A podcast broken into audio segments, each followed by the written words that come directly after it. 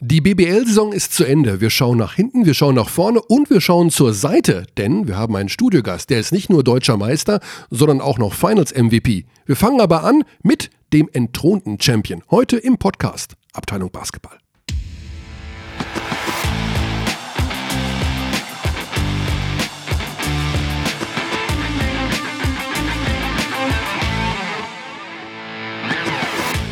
Die Systeme laufen. Guten Tag zum letzten Mal in dieser Saison, Alex. Guten Tag. Letzter Podcast, 2017, 2018, oder? Ja, wahrscheinlich schon. Ja, wir haben ja noch ein Qualifenster. Wir haben noch ein Qualifenster. Dürfen wir nicht das vergessen. uns beide betrifft. Nationalmannschaft spielt Ende nächster Woche, 29. Juni. Weiß gar nicht, wer das erfunden Gegen hat. ein sehr starkes österreichisches Team. Mit Juno statt Juni. zu Das weiß ich auch, das verstehe ich auch nicht. Ja, um Juni und Juli besser auseinanderzuhalten. Dann, aber dann sagt man ja auch Juli. Wa- Warum? Juno und Juli. Ja, das ist die, die zwei großen J. Jedenfalls sind die Spiele am 29. Juni gegen Österreich und am 2. Juli, Juli. in Novi Sad, wo Alex wieder vor Ort sein wird, um einen dieser tollen Filme zu drehen. Mal schauen, wie toll er wird. Ich bin mal gespannt, inwieweit er sich vom ersten Film unterscheidet. Ich auch. Es sind auf jeden Fall andere Spieler dabei, das ist mein Vorteil. Also deshalb glaube ich schon, dass man da ein paar andere Eindrücke auch sammeln kann. Wir müssen Gas geben, denn wir haben in diesem letzten Podcast zwei fette Themen. Natürlich das Thema Deutsche Meisterschaft für den FC Bayern München. Deutsche Basketballmeister 2018 FC Bayern, FC Bayern München. Herzlichen Glückwunsch. Herzlichen Glückwunsch. Herzlichen Glückwunsch natürlich an den FC Bayern München. Wir werden später hier einen Gast haben, einen deutschen Meister. Oh ja, Ich- ich- wirklich. ich denke- Wer ist es denn? Ich muss mir das mal angewöhnen, das werde ich glaube ich nie mehr lernen, dass in der Beschreibung wahrscheinlich stehen wird, wer es ist. Ich kann ja auch nur schreiben. MVP, genau. So, ja, die Bayern sind Meister nach 2014 nun auch wieder, beziehungsweise sie waren schon 1947 und 1949 deutscher Meister und 1954 und 55. Und ich habe tatsächlich, und das ist frustrierend, weil alle Recherchen, die ich in dieser Saison durchgeführt habe, von Frido Frei angefangen, über den, die erste deutsche Basketballmeisterschaft 1947. Da wollte ich wirklich wissen, wie die abgelaufen ist. Also wer hat da gegen wen gespielt, wie war das organisiert. Du findest einfach mal nichts. Also keine Ahnung. Also irgendwie findest du mal eine Zeile irgendwo und auch mal einen Namen. Aber nach einer Stunde habe ich auch gesagt, jetzt reicht's mir. Also jedenfalls damals waren die Bayern auch Meister. Wir reden natürlich im Wesentlichen von der Basketball-Neuzeit und dann ist es der zweite Titel nach 2014. Wir reden aber zuerst über Brose Bamberg. Oh, Denn da ist einiges los. da gab es heute, wir haben übrigens heute Montag, also wir haben natürlich den Podcast einen Tag vorgezogen. Natürlich nicht, aber weil wir dachten, es ist näher dran am Weil wir Finale. früher frei haben und wollen. wir wollen früher in Urlaub. ähm, Der und- unterbrochen wird vom Qualifenster. genau. Du bist auch in Braunschweig, gell? Ich bin auch in Braunschweig, ja. Und die Bamberger haben eine Pressekonferenz abgehalten vor wenigen Minuten Das ist in der Tat so. um 10.30 Uhr. Jetzt ist es 11.26 Uhr zur Information. Wir werden gleich mit Rolf Bayer, dem Geschäftsführer von Brose Bamberg, reden, der auf der Pressekonferenz Folgendes verkündet hat. Also nochmal kurz zur Reihenfolge. Deutsche Meisterschaft, Bayern, Finale, Studiogast gleich. Gleich. Jetzt Auch Bamberg. Gratulation an Alba für eine fantastische Saison Ja. an dieser Stelle. So viel Ja, Zeit sei dafür aufgewendet.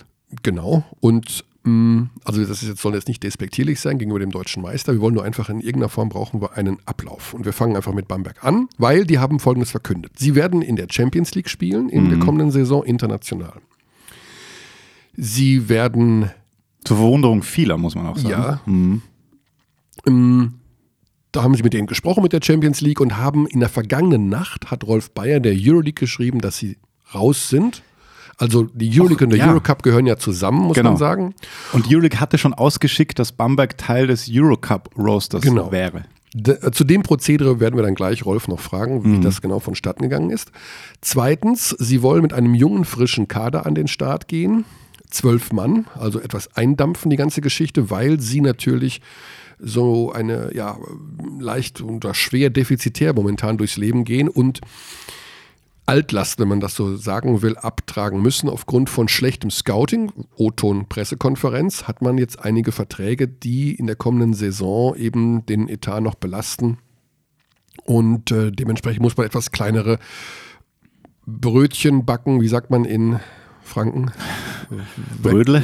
Brödle. Na, Wegle? Wegle. Wegle. Wegle. Ah, Wegle. das muss ich ja sagen. Ganz stark, ganz stark. Und der nächste Punkt war, dass sie den Trainer zum Ende der Woche verpflichten werden. Also News, wer neuer Trainer wird, Ende der Woche. Es wird nicht John Patrick sein. Und das war das, waren die Hauptpunkte. Wir werden jetzt Rolf Bayer anrufen und werden mit ihm über diese Punkte reden und versuchen so ein bisschen, ja, noch über diese Pressekonferenz hinaus, die wichtig, wichtigsten Fakten haben wir jetzt genannt, noch das ein oder andere rauszukitzeln. Gerüchte, Namen, wer bleibt, wer geht, wer kommt. Boulevard Körneisberg. Ja, hm, oh, das da das ist der Boulevard. Nee. Aber gut, wir- wir werden mal anrufen jetzt bei Rolf und werden mal gucken, was ist Sache beim jetzt entthronten deutschen Meister. Und sozusagen dem Insta-Favoriten auf den Champions League-Titel, kann man das sagen? Ja, und Ist vielleicht- ja, ja, pass auf, schwierig. weißt du, was äh, Rolf auf der PK noch gesagt hat? Andere Vereine werden unserem Weg folgen. Ja, genau, stimmt, stimmt. stimmt ich also das ja, ist nicht nur, wir gehen jetzt da raus. Ja. aus Das klingt so, als wüsste er mehr. Genau. Ja. Und da, das Thema Panathinaikos hängt ja auch noch im Raum. Ja. Und vielleicht auch das ein oder andere Eurocup-Team. Hm? Ja, wenn, wenn, Also- wenn, wenn die Euroleague das so ausgeschickt hat, fälsch, fälschlicherweise, Also kann die- natürlich sein, dass dann noch andere nicht stimmen. Ja, Ja. also und es gab auch Nachfragen, ob das jetzt vielleicht so ein neuer Trend ist, ja, also das jetzt so, man könnte ja vermuten, dass es so einen Dominoeffekt hat. Eine Mannschaft geht vor und dann trotten andere hinterher, weil sie sagen, in diesen Closed Circle mit der Euroleague, da kommen wir eh nicht rein. Ja. Und jetzt machen wir einfach mal unseren Blues auf der Fieberseite. Wir rufen an bei Rolf Bayer. Guten Morgen nach Bamberg. Hallo Rolf. Grüß dich, Mike. Guten Tag. Ja. Hi, Alex. Alex ist natürlich auch am Start, logisch. So, wir haben äh, den Hörern gerade schon gesagt, die wichtigsten Punkte der PK haben wir ähm, verkündet bereits und wollen jetzt über die einzelnen Fakten kurz reden. Du hast angefangen mit, der Kader muss ein bisschen frischer, ein bisschen jünger werden, ähm, neue Spieler ranführen. Jetzt ist die Vertragssituation ja so ein bisschen schwurbelig. Im Gegenteil, ist eigentlich relativ klar. Ihr habt relativ viele Spieler ja noch unter Vertrag für die kommende Saison. Führ uns doch mal so ein bisschen durch die aktuelle HR-Situation bei Brose Bamberg, wie ihr das mit den Verträgen handelt in der kommenden Saison, mit den Spielern, die ihr vielleicht gar nicht mehr unbedingt weiter beschäftigen wollt. Wie ist da so der Stand? Also es ist ja jetzt nicht so, dass es ein, ein ganz dickes Bündel ist, über das wir über das wir reden. Wir sprechen über drei oder vier Namen, ähm, die die zu diskutieren sind. Die werde ich jetzt hier öffentlich nicht im Einzelnen äh, anfassen. Das ist, glaube ich, klar. ähm, das gebietet auch die, die Fairness und da, gehen wir unsere Schritte, da sind wir auch in sehr, sehr dezidierten Gesprächen. Ähm, und dann gibt's das zu verkünden, wenn es soweit ist. Also seht mir nach, dass ich, dass ich jetzt den Gerüchten vielleicht noch nicht Vorschub leisten kann, aber es ist, glaube ich, klar, über was man sprechen muss, Genau. äh, offensichtlich. Ja. Mm, Das Hauptthema ist natürlich, bevor wir dann am Ende nochmal auf die Personalsituation kommen, dass ihr in der kommenden Saison in der Champions League spielen werdet. Und ähm, der Euroleague und dem somit auch dem Eurocup den äh, Rücken gekehrt habt. Wie ist es zu dieser Entscheidung gekommen? Was ist der Hintergrund? Also das ist ähm, die, Entscheidung hat viele Facetten. Ich glaube, im Wesentlichen ist in der Pressekonferenz ja auch angeklungen. Da gibt es eine ganze Reihe von Punkten, die uns am Schluss dazu bewogen haben, diesen Schritt zu gehen. Ähm, natürlich ist es so, dass die Euroleague sicherlich sportlich äh, das, das wertvollste Format ist. Ähm, aber das, so, so blöd es jetzt klingt, das Ausscheiden im, in, jetzt in der BBL hat uns natürlich auch eine Entscheidung leichter herbeiführen lassen, als es vielleicht anders gewesen wäre, wenn man Meister geworden wäre. Aber wir haben uns ähm, die, letzten Monate sehr intensiv mit dem, mit dem Format auseinandergesetzt, auch in sehr offenen Gesprächen und äh, wir haben ganz klar zum einen das Gefühl vermittelt bekommen von, von der Champions League, dass sie uns wollen ähm, was uns äh, erst einmal der zeigt, welchen Stellenwert wir als Bamberg, als Brose Bamberg in, im europäischen Basketball haben. Ähm, das ist jetzt aber ein rein emotionaler Fakt. Das haben auch einige harte Fakten dafür gesprochen, dass wir diesen Weg gehen.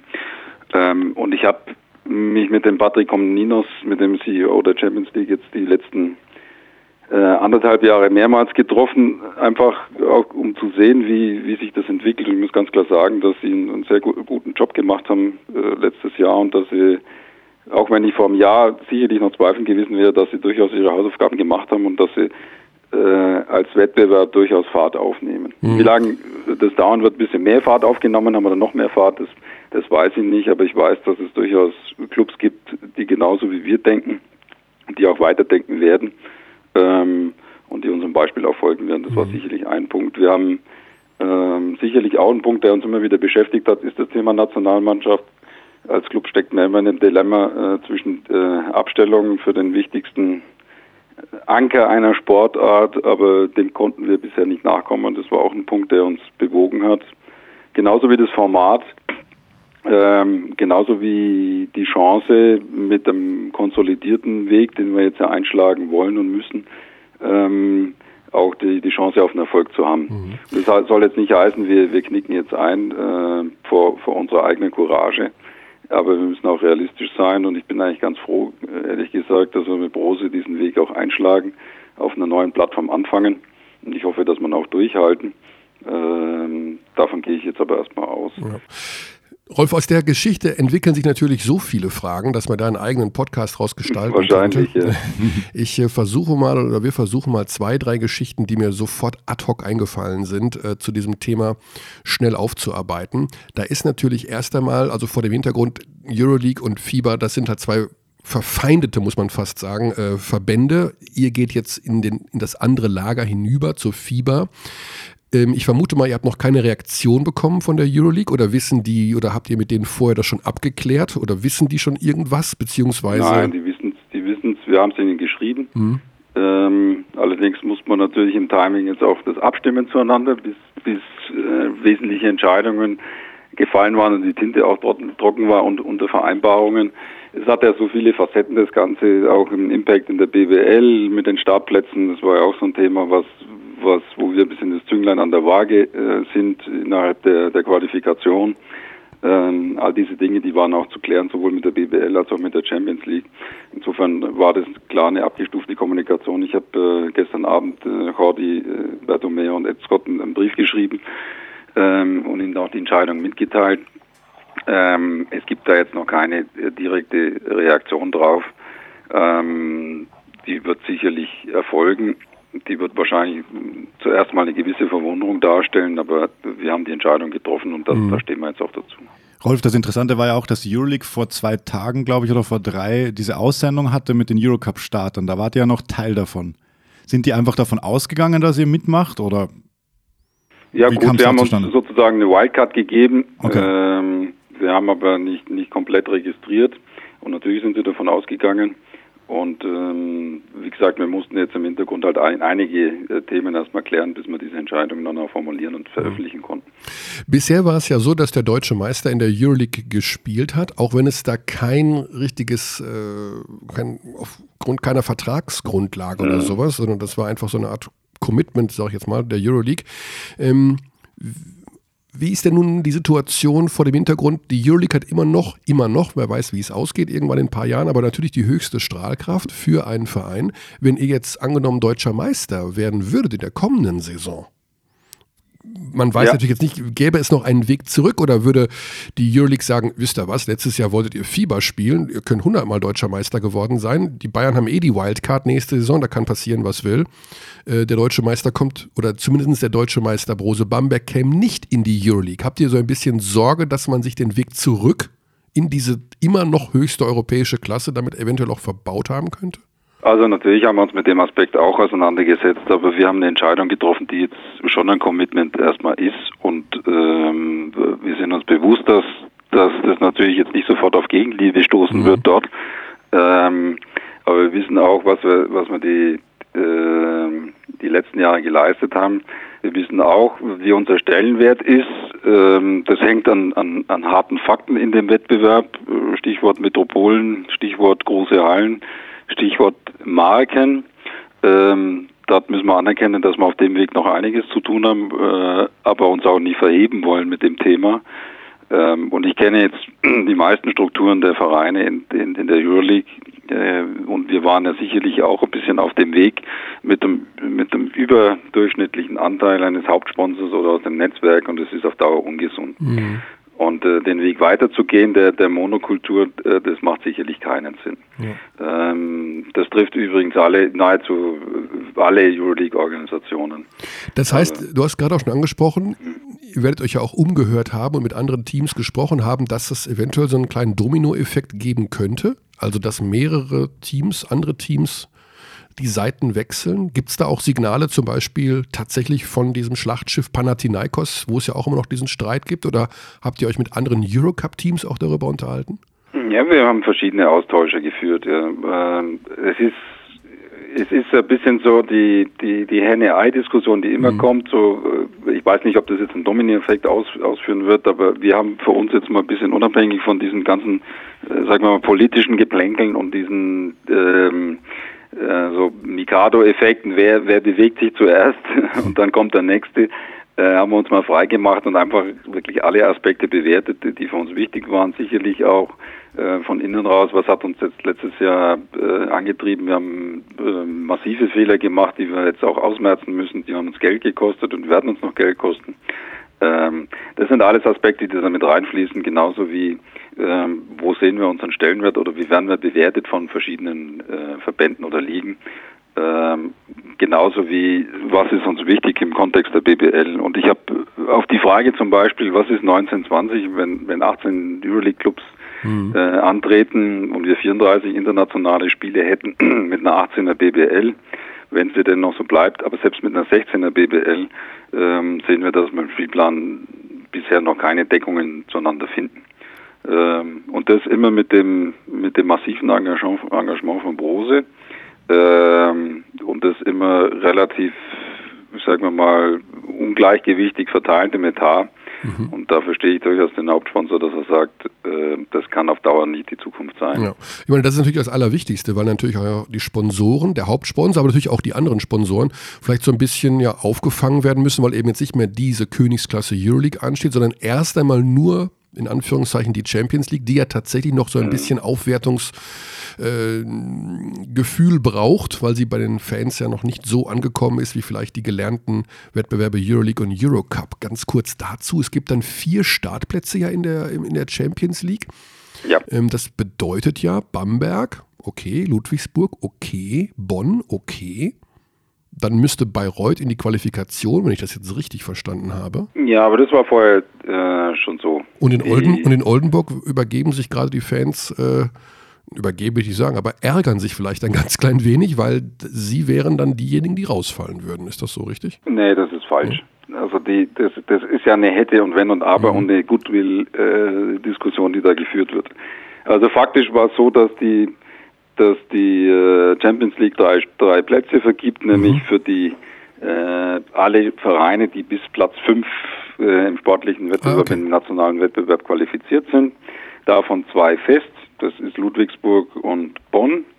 Und der, der sechste, nämlich Bayreuth, äh, muss in die Quali, okay. äh, in die dritte Runde Quali und hat keinen festen Startplatz in der Champions League. Verstehe. Das war die, die Grundvoraussetzung. Unser, unser Thema ähm, ist dann eine, eine Einstiegseinladung, äh, nenne ich es mal so, hat aber keinen Einfluss jetzt auf den siebten oder achten, mhm. weil die so, so oder so auf, die, auf den Goodwill der Champions League dann mhm. ähm, hoffen mussten, dass sie eventuell noch eine Einladung bekommen zur ja. Quali. Nachteil, Rolf, ist natürlich, dass sie in der kommenden Saison nicht mehr im schönen Fernsehen bei der Telekom zu sehen sein werden. Oder im, wie, schade, wie ja. euer Aufsichtsratsvorsitzender sagt, im Internet. Ja. Das ist natürlich. Ja, das ist jetzt auch Internet, was dann stattfindet. Und, und Telekom, glaube ich, äh, wenn ich die Werbung machen darf, ist dann an der Stelle nahezu vergleichbar. Ach so. Na gut, wenn für Herrn Stoschek The Zone kein Internetfernsehen ist, gut, dann gut. Mhm, gut. Alles klar, gut, äh, vielleicht ein anderes Thema mal dann an anderer Stelle. Wir kommen zum dritten großen und letzten Fakt der Pressekonferenz äh, der wurde natürlich ja, so ein bisschen, weil noch keine Entscheidung getroffen ist, sondern Ende der Woche wird der neue Trainer vorgestellt. Äh, Mea culpa, Rolf, äh, Alex und ich haben hier den Namen John Patrick rausgehauen, weil der, ich glaube, tatsächlich auch in der engeren Verlosung war. Du hast gesagt, bei der PK John Patrick wird es nicht. Du wirst uns auch den neuen Trainer jetzt nicht nennen, weil er noch gar nicht vorgestellt ist. Aber right. vielleicht kannst du uns etwas zum Trainerprofil sagen, denn das ist ja ganz spannend eigentlich. Du hast so alte äh, Schlachtschiffe da in deinem Kader mit äh, Nikos Sisis, und ähm, ja, wer bleibt denn eigentlich noch? Keine Ahnung. also jedenfalls erfahrene Leute, die schon alles gesehen haben, wollt aber auch junge, frische Spieler ranführen. Da braucht man ja schon so einen Coach, der mit, mit beidem gut kann, sag ich mal einfach. Welches Trainerprofil hat denn der oder sollte also der denk, neue Coach haben? Äh, kommen wir erstmal vom, vom sportlichen Ansatz, den wir, den wir aufsetzen wollen und müssen. Ähm, das ist sicherlich also ich sage jetzt nicht äh, pauschal junge Hungrige, das äh, wird ja dem, dem ganzen Thema nicht gerecht, sondern wir müssen einen, einen Mix haben, wo Erfahrene die Jungen anleiten können. Ob die jetzt Arnoldas Kulboka heißen beispielsweise mhm. äh, oder William McDowell White oder Luis Olinde und auch andere, die da noch äh, durchaus in der Diskussion stehen. Ähm, und es muss ganz klar sein, dass wir, dass wir es schaffen, unseren, unseren Jugendbereich, nämlich die Pro A, auch mit der mit, der, mit dem Profiteam zu verbinden, weil wir haben so viel Substanz in dem Team mit jungen Spielern wie Henry Drell oder Kai Brunke, die in den nächsten Jahren durchaus den Schritt machen können, da auch ins Profiteam reinzukommen. Das muss ist die erste Prämisse, dass er mit dass der Coach mit den Jungen auch arbeitet und dass er sie einbaut. Mhm. Dazu müssen wir natürlich auch andere sportliche Ziele geben, als um jeden Preis deutscher Meister zu werden. Ähm, das ist schon mal eine, eine, Grundbedingung, weil sonst kann das nicht funktionieren. Also äh, wenn ich äh, wirklich den sportlichen Erfolg komplett in den Vordergrund stelle, dann wird nicht sofort äh, die Konsequenz sein können, dass ich mit Jungen nur arbeite. Mhm. Also das ist eine wesentliche Prämisse.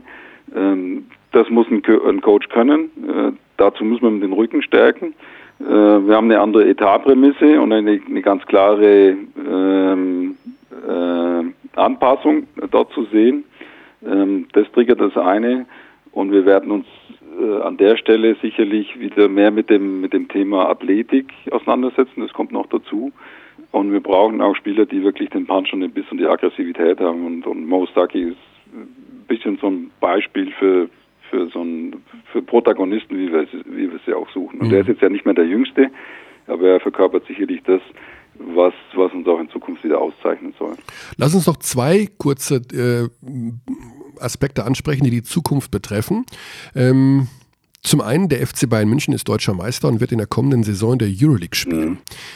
Dort wird es natürlich sehr wahrscheinlich zu einer leichten Etaterhöhung kommen und genau das passieren, was bei euch vor drei, vier Jahren passiert ist, nämlich diese Aufrüstung, so möchte ich dieses Unwort mal mhm. trotzdem benutzen, um in beiden Wettbewerben gut bestehen zu können.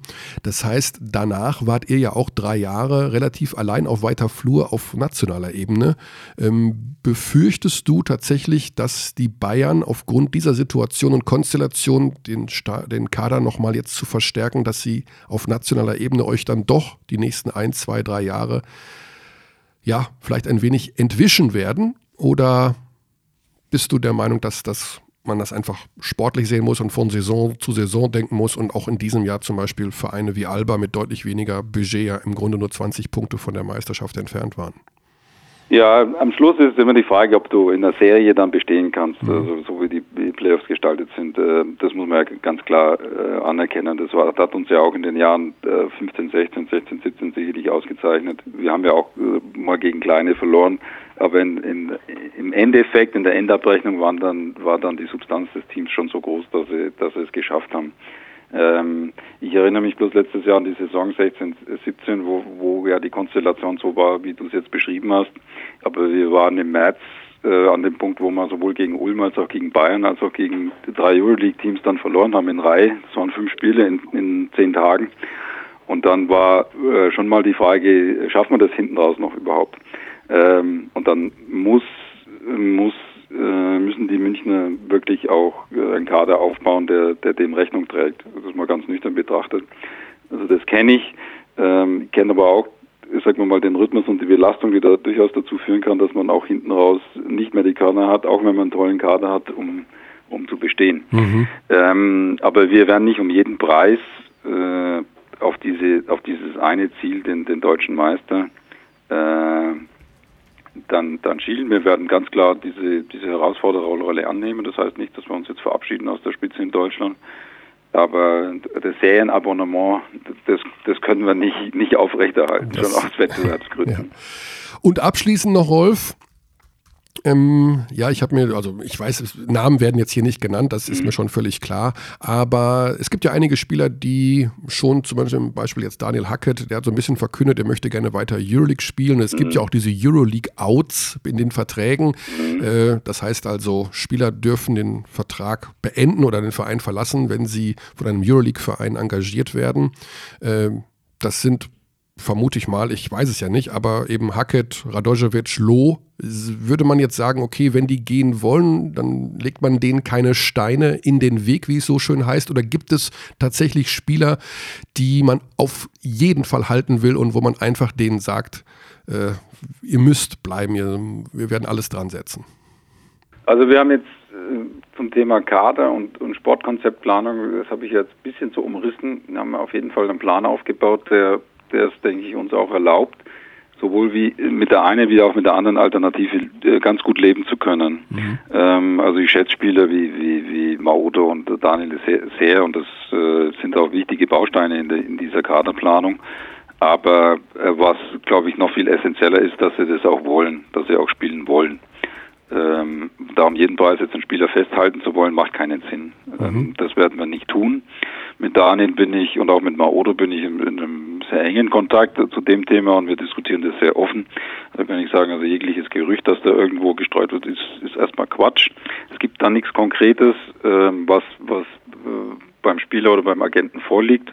Und wir werden dann, wenn die Situation da ist, auch äh, drüber sprechen. Äh, sowohl in die eine als auch in die andere Richtung. Mhm. Also das ist relativ klar. Gut, den dritten Namen hast du ausgelassen, insofern. Patoschewitsch. Ja, gut, dann da gibt es auch das ein oder andere Gerücht, aber mein Gott, wir, man soll sich nicht an Gerüchten halten. Wir warten, genau. wir, wollen, wir warten einfach auf das Ende der Woche, wo der neue Trainer bekannt gegeben wird. Und du hast auf der PK gesagt, in 14 Tagen steht der Kader. Und so lange werden auch wir uns hier bei Abteilung Basketball noch gedulden. Ja, genau. Wann geht's in Urlaub? mein Urlaub, mein persönlicher Urlaub. Ja, der ist doch ewig lang, habe ich vernommen. Ja, der ist etwas eingekürzt worden. Oh. Äh, ja, ich habe ja noch ein zweites Standbein im Bereich äh, des Pokergeschäfts und oh, okay. dort werde ich, oh, noch, werd ich noch ein bisschen aktiv sein, aber keine Sorge, es wird Urlaub geben in diesem Sommer. Alles klar. Und wir haben natürlich noch Nationalmannschaft, darf man auch nicht vergessen, ja. in zwei Wochen. Wichtig, ja. Ja, das genau. unterbricht natürlich alles.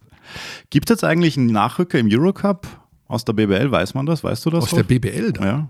Hm. Es gibt, äh, soweit ich es verstanden habe, äh, gibt es zwei Kandidaten, die ja durchaus Wildcard-Ambitionen äh, haben. Das ist Frankfurt und Ulm.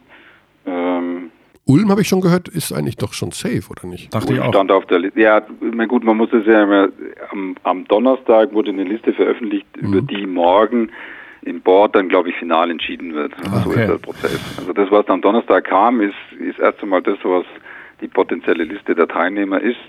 Äh, es gibt ja auch so Diskussionen, zum Beispiel Monaco hat äh, für beide äh, Einheiten sich, glaube ich, komplett registriert und werden dann entscheiden. Hm. Also da gibt es ein paar so, so Aspekte, die da noch offen sind. Ähm, also Fakt ist auch hier, dass, dass die, die ECA äh, der BBL, glaube ich, zwei feste Startplätze äh, zugesichert hatte. Das ist der Verband der Euroleague Eurocup, oder diese ECA. ECA, ja, mhm. genau. Ähm, Verband ist vielleicht falsch, das ja, ist eine, eine privatwirtschaftliche ja. Institution. Ähm, und wie sie jetzt entscheiden werden mit den, mit den Wildcards für die, für die Clubs, das muss man mal sehen. Mhm. Ach, das ist ein Kuddelmuddel mit diesem Streit zwischen diesen beiden Lagern, das ist Wahnsinn. Aber vielleicht, und tatsächlich, und da sehe ich das Positive drin, vielleicht sorgt tatsächlich so etwas, das, was ihr jetzt macht, und vielleicht noch zwei, drei andere Teams dafür, dass dann auf der höheren Ebene dann doch zwischen Patrick Baumann, Fieber und Jordi Bertomeo Euroleague ein bisschen mehr Bewegung reinkommt. Ja klar, also ich betone es nochmal, es ist ja jetzt nicht eine, eine, Entscheidung gegen die Euroleague, aber es ist eine klare für uns äh, intern getroffene mhm. Entscheidung mit allen Facetten, die dazugehören. Und es ist aber auch klar mit dem Wunsch verbunden, dass äh, mit der Aufforderung, muss man eigentlich hart sagen, dass die beiden Einheiten sich äh, so schnell wie möglich mal verständigen und dieses Dilemma einfach auflösen, weil das äh, schadet dieser Sportart massiv. Ja, absolut. Das äh, sagen wir jetzt seit vier Jahren, aber die hohen Herren, die hören nicht auf uns, komischerweise. Ja gut, wir, wir haben in der Hinsicht jetzt mal eine Entscheidung getroffen. Ja. Ja. Die nachvollziehbar ist, wie ich finde. Ähm, hm. Ja, ich meine, so ein bisschen habt ihr ja selber euch die Sache eingebrockt. Du hast ja auch von schlechtem Scouting gesprochen auf der hm. Pressekonferenz. Und wenn das dann passiert, dass man da zwei, drei falsche Entscheidungen getroffen hat, die teuer sind, dann ja, muss man irgendwie versuchen, das wieder in die Reihe zu kriegen.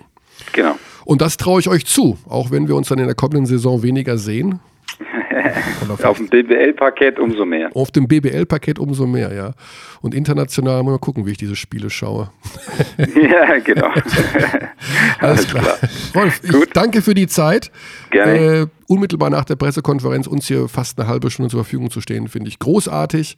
Ähm, bleib uns erhalten, natürlich, aber du hast auch bald Urlaub, denke ich mal, wenn da die Personalentscheidungen getroffen sind und dafür gute Zeit und gute Erholung. Dankeschön. Wünsche ich auch. Vielen Dank. Bis bald. Schöne Grüße. Ciao. Ja, tschüss. So, Ja, also. es ist eine kleine Revolution. Kann man nicht anders sagen. Ja, es ist der Anfang, denke ich mal. Ja. Also es ist der Anfang von dem Ende dieses Wettbewerbe nebeneinander existierende, mannschaftswuselige Wettbewerb. Also ich glaube, bei der FIBA fahren sie Autokorso gerade, weil so auf solche Entscheidungen Ja, ja. warten sie, Warten die sie. brauchen sie. So wie du sagst, es könnte einen Dominoeffekt geben. Natürlich ist es nicht Bamberg Panathinaikos vergleichsweise. Wenn sie die noch dazu kriegen, dann ist es schon aus der zwei Ex-Euroleague-Teams der letzten Jahre, das ist schon mal ein Anfang. Ja. Gut, bei Panathinaikos ist es aber auch irgendwie, ich glaube, dass die ein bisschen zurückrudern werden. Die haben auch einen Todesfall irgendwie da, also nicht der Besitzer, sondern da Okay. irgendwie aus der Familie ist auch einer gestorben und äh, ich glaube, die versuchen doch alle ein bisschen enger zusammenzurücken wieder. Ähm, ich habe keine Ahnung, das Ja, ist alles super emotional und oftmals werden da eben auch Dinge getan. Aber die Dinge, die der Panathinaikos-Besitzer getan hat, sind aus Sicht der Euroleague eigentlich Also unverzeihlich. ja, Wahnsinn. Wenn du Also- den Präsidenten als äh, Adolf Hitler bei Instagram darstellst, fliegst du aus meinem Wettbewerb raus. Ja, Da kannst du zu Kreuz gekrochen kommen, kann ich nicht wie du willst. sagen, ja. Das ist mir völlig Wumpe. Da würde ich sagen, geh, mein Junge. Ja. Geh mit Gott, aber geh. viel Glück. Ja, also das ist ja wirklich, also der Typ muss wirklich komplett neben der Cup sein. Ja. So, die Bamberger jedenfalls Champions League, äh, wir haben gehört, und sie haben sich committed.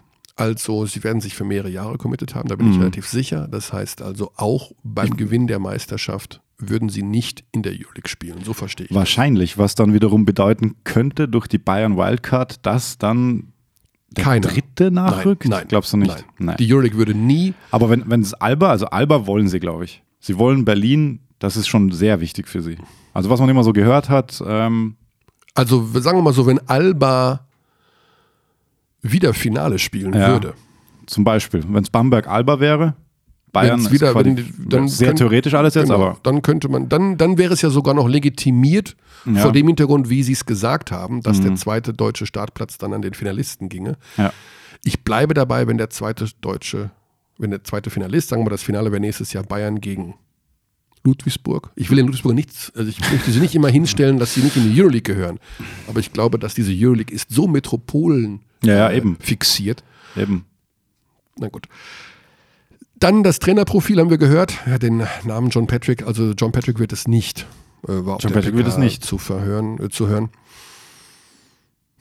Ja, Was glaubst du denn, wer es wird? Ich habe keine Ahnung. Fragt auch Christoph Nils ja, auf Twitter aber es gibt natürlich Richtung. viele Spanier, Italiener, die da irgendwo rumschwirren im Universum, die ich auch nicht kenne, beziehungsweise auf deren Namen ich jetzt nicht ad hoc komme. Oder Litauer, Litauer. ja, wegen dem Sportdirektor. Ja, da gibt es diesen Bagdatis noch, ne? Weiß ich auch nicht. Also das ist, das ist schwer. Der spanische Weg kommt ja gerade sehr gut an. Vielleicht ist Spanien das neue Italien künftig, Ja, nach dem Berliner Erfolg. Also wie gesagt, da, da warte ich jetzt Nee, das bis Freitag ab. Das ist ja völlig Quatsch, da jetzt irgendwie rum zu philosophieren. Aber äh, noch um die letzte Personalie abzuklären, Ja. Leon Radojevic, das klang jetzt dann doch stark nach Abschied. Mhm. Und es gibt das, was wir ja gehört haben, dass er ein, was wir hier auch schon gesagt haben, oder ich habe es im Kommentar mal gesagt, glaube ich, Das kann sein. dass die Bayern an ihm ran sind. Und die Bayern einen Vorvertrag mit ihm haben, für den Fall, dass sie Euroleague spielen, dass er wechselt. Also haben wir die neue, das neue heiße Gerücht Leon Radojevic im FC Bayern München. Was wir mit unserem Studiogast gleich schön besprechen können, denn die Positionen sind sich nicht ganz Ja, unähnlich. Nicht ganz unähnlich, das stimmt, ja. Was bedeuten würde, wer würde dann bei den Bayern gehen? Ja, im Grunde sind sie einfach dann noch, ja, im Grunde brauchen sie ja noch jemanden auf groß. Also es- ja, Und sie tun sich jetzt natürlich, ich bin sehr gespannt, wie der Kader aussehen wird. Radojevic kann 4 und 5. Der kann 4 und 5, er hat halt weiterhin keinen Wurf. Er hat weiterhin keinen Wurf. Vielleicht schwierig ist. Ja. Ähm, das wird auch der große Punkt sein, den sie brauchen nächstes Jahr. Sie brauchen mehr Shooting von außen. Also gerade in der, ja. Also ich denke mal, das ist jetzt äh, meine amateurhafte Meinung, ähm, aber dass sie sich in die Richtung verstärken werden. Weil sie, sie kriegen Matschwan zurück. Der hat Ja. noch Vertrag, oder? Ja. Matschmann wird Das heißt, du hast Matschwan, Bartel, möglicherweise Radoschewitsch inside. Ähm, Booker. Booker natürlich nicht zu vergessen. Hat er noch Vertrag? Ich weiß. Ich glaub, aber ich denke mal, tun dass die gut Booker- dran, sie tun gut dran, äh, ihn zu halten. Der entwickelt sich ja gerade zu so einem kleinen Kyle Heinz irgendwie. Also Booker sehe ich auch als möglichen, der, ich meine, der wird sich wohlfühlen, der hat Familie, drei Kinder, das ist Ja. immer so, das ist Mama, Papa, wir äh, wollen nicht umziehen, so ungefähr. Ja. Also kann ich mir, also dann werden sie inside gut besetzt, dann muss man mal schauen, was, was da noch Ja, Cunningham sehe ich, Flügeln passiert. Ja, schwierig. Cunningham, glaube ich, ist schwer zu halten, der wird bis Wobei mit Euroleague ist schon was anderes jetzt. Da kann er, könnte er noch ein Jahr spielen, noch mehr Schaufenster. ah, der hat Heimweh, glaube ich. Aber was Ich macht weiß gar nicht also, Heimweh, aber NBA-Weh hat er. NBA, ja, aber Du musst dir vorstellen, er hat kein Ja, NBA-Spiel ich mal geschaut, Ja. nachdem, er, nachdem er bei Cleveland im März des Meisterjahres gecuttet wurde. Du glaubst, es ist bei ihm so, wie man nicht das äh, Facebook-Profil der Ex-Freundin anschaut? Hast du das schon mal gemacht? Eden auf keinen Fall. Das ist gelogen. Ich kenne den Gesichtsausdruck, wenn du versuchst, die Wahrheit zu verbergen. Also bei Cunningham und äh, seine große Liebe, die NBA. Ja, Deswegen hat er kein Spiel angeschaut. Glaubst du, weil es ihm ja, Schmerzen ich habe ihn bereitet? gefragt. Ich habe ihn gefragt. Be honest, because your heart hurts. No, no, just, you know, I have no TV, just Netflix. ja. Man kann übrigens auch mit Netflix-Abspielgeräten NBA streamen, habe ich gehört. Ja. Also ich bin technisch nicht so Aber er versiert. ist geboren, oder er ist aufgewachsen in Oakland Mhm. und er ist kein Fan der Golden State Warriors. Ja. Gut, Pech, er war bei Pech für ihn Cleveland. zu der Zeit. ja. Er war bei Cleveland und somit. Naja, aber gut, er wird auf jeden Fall, ich denke mal, bis, bis Ende Oktober versuchen, da irgendwie einen Fuß reinzukriegen. ja. Der ist heiß, auf nach Amerika wieder zurückzukommen. Das ist immer natürlich auch hier mit der Defense, der musste sich ja wirklich dran gewöhnen. ja. Äh, dieses körperliche Basketball. Aber er selber hat natürlich auch gewisse Benchmarks vorgelegt, was, was Guard-Defense betrifft hier. Ja. also war da müssen die Bayern, wenn, wenn, der geht, Ja, da müssen sie, da müssen sie einen hinholen, der es echt kann. ja. Also so ein, so einen richtigen, so eine richtige Fackel. Also der richtig teuer auch ist. Weiß nicht, so ein Goodlock oder so einer, der richtig, der auch 200 Wanamaker ist im Gespräch bei Barcelona, habe ich Ja, aber ich drei gelesen. Millionen für ja, zwei ja. Jahre. Ich glaube, das Aber ist, ich das glaube, nicht ganz aber, auszuschließen, ja, sowas. Aber ich glaube, dass vom Gehalt her die Bayern in diese Dimension so leicht Ja, nachrücken. glaube ich eben auch. Du musst, sagen wir mal, Hickman hat ja 800.000 im Jahr gemacht bei Bamberg. Also 1,6 Millionen netto. Wir reden immer netto. Und das sind so die Dinger, die, die, die, die kannst du nicht mehr verhindern. Also das ist, glaube ich, auf den Positionen. Ja. Muss, da muss irgendwas Knalliges hin. Bei Loh, Loh weiß ich nicht, ob sie ihn wollen. Ich denke mal, das machen sie von den Faktoren abhängig, was sie ansonsten noch an deutschen Spielern haben. Radojevic hat einen deutschen Vertrag. Wen haben sie noch als Deutschen unter Vertrag? Djedovic. Gavel, Ja, Jallo. Ja. Gavel bin ich mir auch nicht so ganz sicher, weil der hat ja auch nicht.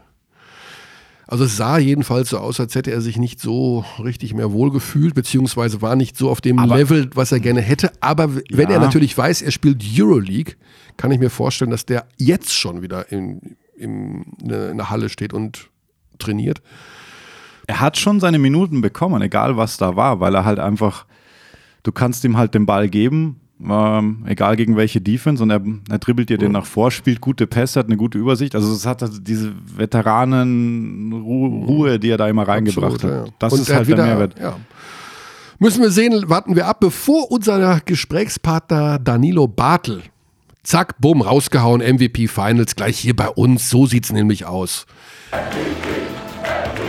Werden wir, sollen wir schnell die Trivia auflösen, damit wir da hinten raus nicht. Sehr hängen? gerne. Ja? Wir Sehr lösen die. Trivia Sehr- auf sehr von gerne. letzter Woche. Ja, wir lesen, lösen die Trivia auf. Und du hast schon, hast du die, du hast alles sortiert auch schon, ne? Ne, sortiert habe ich nicht. Ich habe es nochmal markiert. Es sind 93 korrekte Antworten. Conny, was ist denn die korrekte Antwort? Erklär mal. Ja, die Frage war, Wie hieß der Zeitnehmer beim Olympischen Finale 1972 in der damaligen Rudi-Sedelmeier-Halle im jetzigen Audi-Dom zwischen UdSSR und USA, einem der legendärsten ähm, Basketballspiele der Geschichte, weil am Ende die Uhr abgelaufen war und die USA hatten gewonnen, 50-49, also zumindest lagen sie vorne.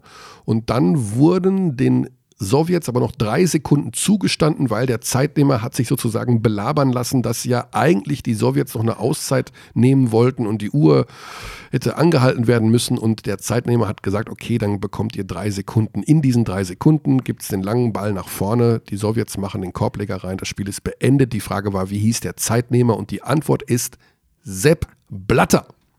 Tatsächlich, der verbrieft und versiegelt. Genau. Ist der langjährige oberste Fußballfunktionär auf diesem Planeten, nicht ganz unumstritten in seiner Zeit äh, als äh, FIFA-Präsident. Es mit gab vielen, vielen Skandalen, ja. war damals Zeitnehmer in dieser sehr, sehr umstrittenen Situation, wenn man so will, der erste nicht ganz Anscheinend hat er es aber nicht entschieden, das mit den drei Sekunden. Ja, jetzt kommt, jetzt, jetzt kommt Alex.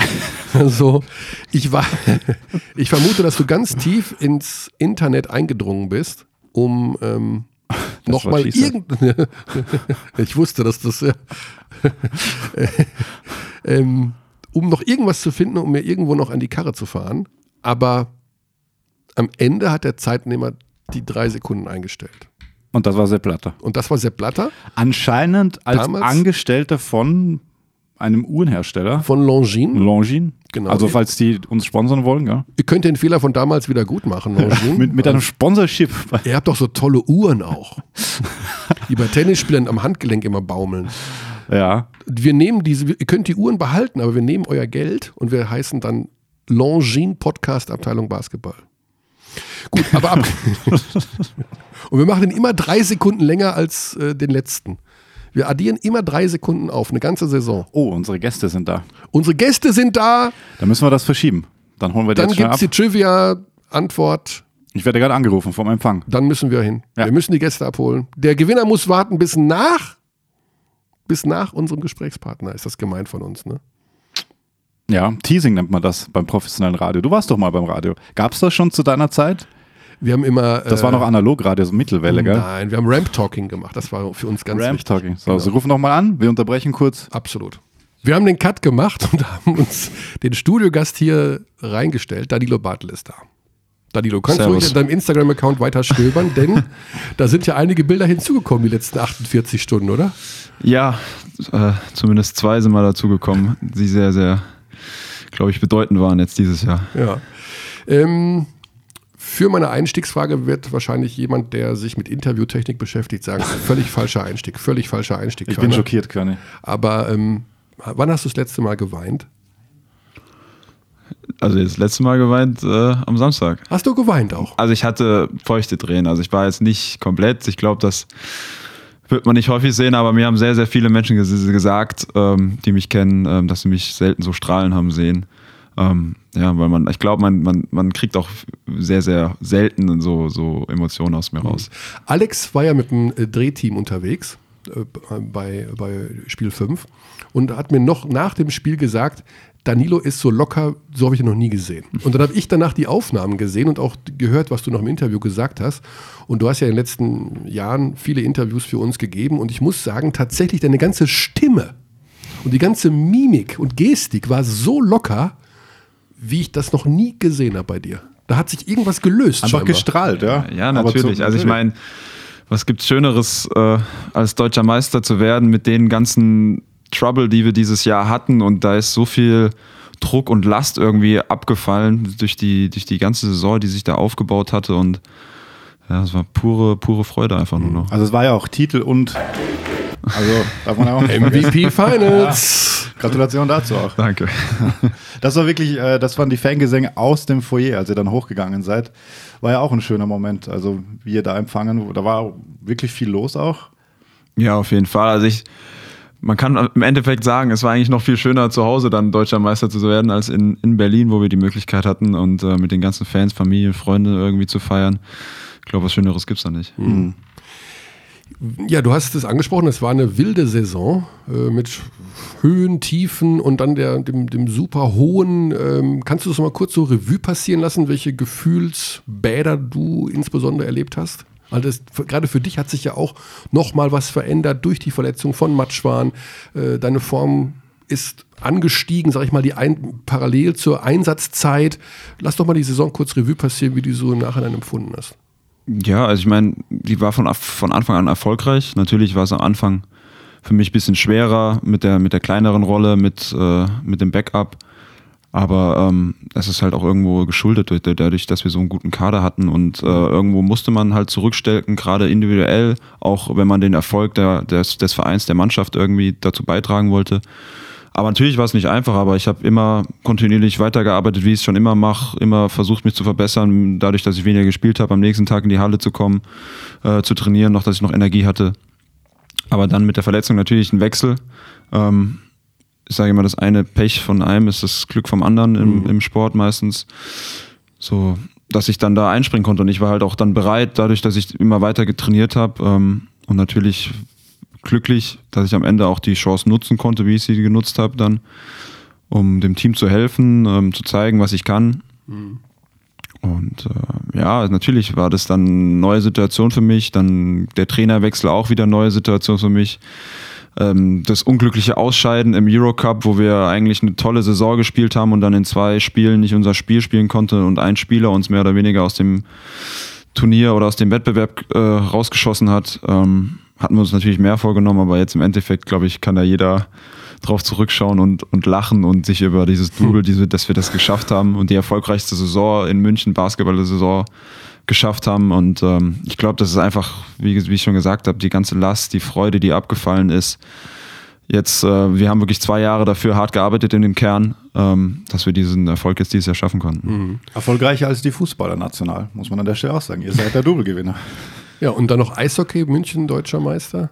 Ja, also und, äh, ich glaube für München. Äh, 1860 ist aufgestiegen in die dritte Liga. das ist ein sehr, sehr erfolgreiches Jahr, Sportjahr gewesen. Äh, Stimmt, beim Eishockey war es Ich glaube nur, ja. wir, haben, wir haben überlegt, nur Handball, was es nicht in München gibt, äh, ist nicht nach München gegangen von den ja. großen. Ja. Dabei war das mal eine richtige Handballstadt. Aber gut, das ist lange her. Jetzt ist es eine Basketballstadt und es geht ja immer weiter. Wir wollen aber noch ein ganz klein bisschen über die letzten Wochen und Monate reden. Äh, wir haben den Trainerwechsel natürlich hier im Podcast 894 mal durchgekaut. Die Hintergründe, Marco war hier am Karfreitag, haben wir hier gesessen, Emergency Podcast gemacht. Ähm, vielleicht ein Satz einfach nur dazu aus deiner Sicht, was hat sich unter dem neuen Trainer verändert? Was ist dann noch hinzugekommen, was vielleicht euch am Ende auch noch mitgeholfen hat? Was ist anders gewesen? Ja, anders war vielleicht einfach, dass wir nochmal einen Neustart hatten, dass wir, ähm, vielleicht war es davor, dass wir sehr eingespielt waren, dass alles Routine war ein bisschen und manchmal ist es ja gut, wenn da neue Impulse kommen, neue Trainings, Drills und solche Sachen, ähm, dass da einfach nochmal der Fokus neu gelegt wird und ähm, ja, sicherlich haben wir es irgendwie auch nochmal eine neue Team-Chemie geschaffen, ähm, dadurch, dass wir irgendwie ein bisschen härter Defense gespielt haben, dass wir mehr ein bisschen füreinander gekämpft haben, diese Aggressivität irgendwie nochmal wieder in unser Spiel kam, was wir, was wir eigentlich davor ja auch schon gezeigt hatten unter, unter Sascha. Ähm, aber halt in der Phase vermisst haben. Und ähm, ja, wie gesagt, ich glaube einfach dieser, dieser, dieser Neustart, äh, dass man neu fokussiert, ähm, hat, das, das ist extrem wichtig für uns war. Mhm. Auffälligste war natürlich schon die Defensive, die dann da funktioniert. Also man darf ja auch nicht vergessen, hier war 2-1 hinten gegen Frankfurt im Viertelfinale. Und war das vielleicht dann auch, wenn man ehrlich ist, da die, das, die, die komplette Wende? Also einmal gab es den Trainerwechsel im April, Ende März, Anfang April. Und dann würde ich mal sagen, dieser komplette emotionale Wechsel oder Approach, den man hat aus, als Team nach diesem 1 zu 2 mit der Ansprache. Vollkommen. Also das war, das war auf jeden Fall der Punkt, äh, wo uns allen bewusst wurde, ähm, wie knapp jedes Spiel ist, wie, wie, äh, was wir machen müssen, dass wir jedes Spiel 100% geben müssen. Aber vor allem wir als Team halt wirklich zusammengewachsen sind, wenn man mit dem Rücken zur Wand steht. Ähm, ich habe es, glaube ich, in jedem Interview gesagt, dass uns die Serie gegen Frankfurt das Beste war, mhm. was uns passieren konnte. Mhm. Ähm, das die härteste, mit die härteste Serie, äh, glaube ich, die, glaube ich, jener ersten Runde gespielt wurde, wie es körperlich zur Sache ging und äh, fünf Spiel fünf und wir wirklich äh, da alle Erfahrungen schon in der Playoff, Playoffs mitgenommen haben in der ersten Runde. Mhm. Also das war dann danach Bamberg geschlagen, dann hat man natürlich auch Selbstvertrauen, denke ich mal, da kann im Grunde kommen, was will. Ja, auf jeden Fall. Also ich meine, wenn man überlegt, dass wir jetzt 14 von fünf, äh, möglichen 15 Spielen in den Playoffs gespielt haben, ähm, das ist dann natürlich extrem wichtig, auch als Team, dass wir da von Spiel zu Spiel lernen konnten. Mhm. 85 zu 50 war dieses Spiel 4, gerade nochmal rausgegraben. Das war ja auch, war schon ein Statement. ähm, du hast mir im Interview gesagt, das ist noch gar nicht so lange her, als wir beim Training das Interview hatten im Vorgespräch, dass egal, wo man mit dem FC Bayern hinkommt, ist sowieso immer Hassel. Ne? Die Fans sind immer gegen einen und man muss immer gegen die Halle spielen und so.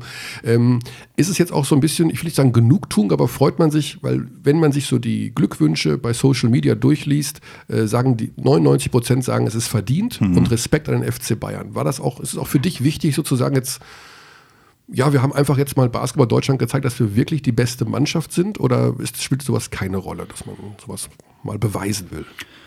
Ich glaube, wir, wir wollen uns in jeder Halle beweisen, wo wir hinkommen. Und ich glaube auch, also mittlerweile sehe ich Pfiffe und Buhrufe eben meistens als Motivation. Und ich finde das, find das meistens eine geile Atmosphäre eher. Ähm, was mir zum Beispiel auch aufgefallen ist, in, in jetzt im Spiel 5 habe ich irgendwann den Alba-Fanblock geschaut und sehe Ulmer Fenster sitzen. Ne? Mhm. Wo es halt dann wirklich immer wieder einem klar wird, okay, die wollen alle, alle wollen, dass nicht, dass Alba gewinnt, sondern ich habe das Gefühl, dass die Leute wollen, dass Bayern verliert. Mhm. Und ähm, natürlich ist es dann ein Stück weit Genugtuung, dass wir, dass wir gezeigt haben, was für eine tolle Mannschaft wir sind, wie, wie unser Teamchemie ist. Ich glaube, mit einer der besten Spiele, seitdem ich in München bin, im Spiel 5 da rausgehauen mhm. haben. Ähm, und natürlich Genugtuung, aber mehr ist es einfach Freude, dass wir das als Team geschafft haben. Ja.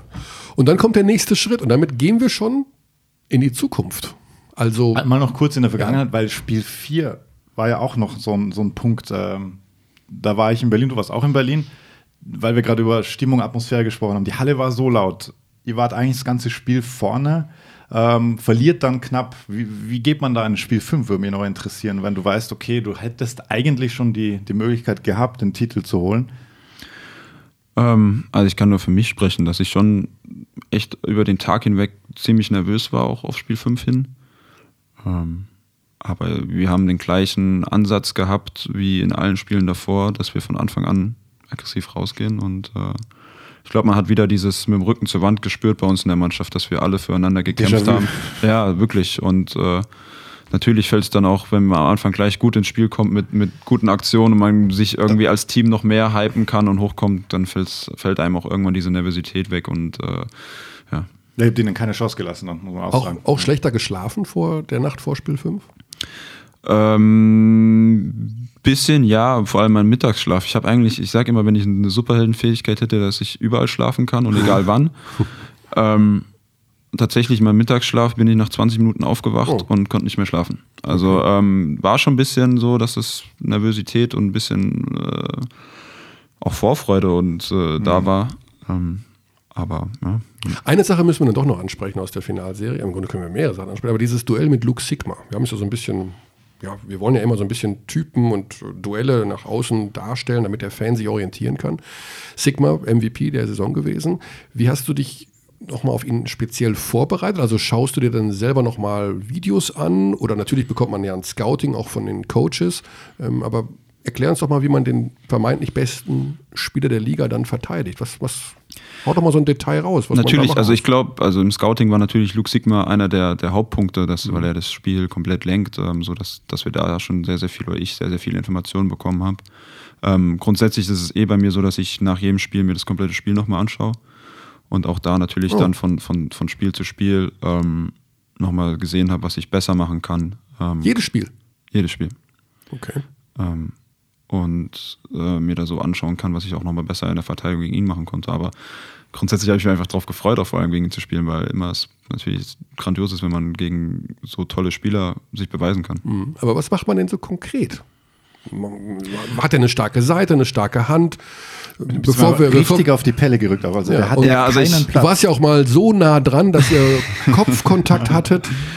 Ähm, ja, wie gesagt, also ich glaube gerade in den, ich habe mehr von den Spielen in der Saison gelernt, weil wir da ein bisschen, weil ich nicht so aggressiv war und er viel ähm, die Pässe suchen konnte und sein Spiel aufziehen konnte und ich habe einfach versucht, wirklich jedes Mal, wenn er einen Ball berührt, so aggressiv wie möglich zu sein.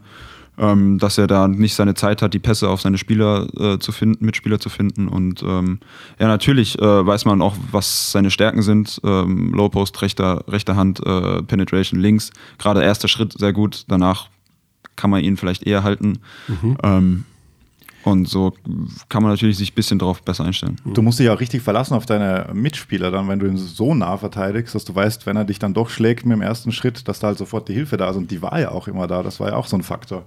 Ja, auf jeden Fall. Wir also, ja nicht wohin zeitweise. Ja, das, das, das war das, was, glaube ich, auch der ausschlaggebende Punkt ist. Ne? Defense wins Championships. Ne? Ja, muss man echt sagen. Ja. Zu dieser Szene, die ich gerade angesprochen habe, mit dem Kopfstoß, wurde auch wild diskutiert.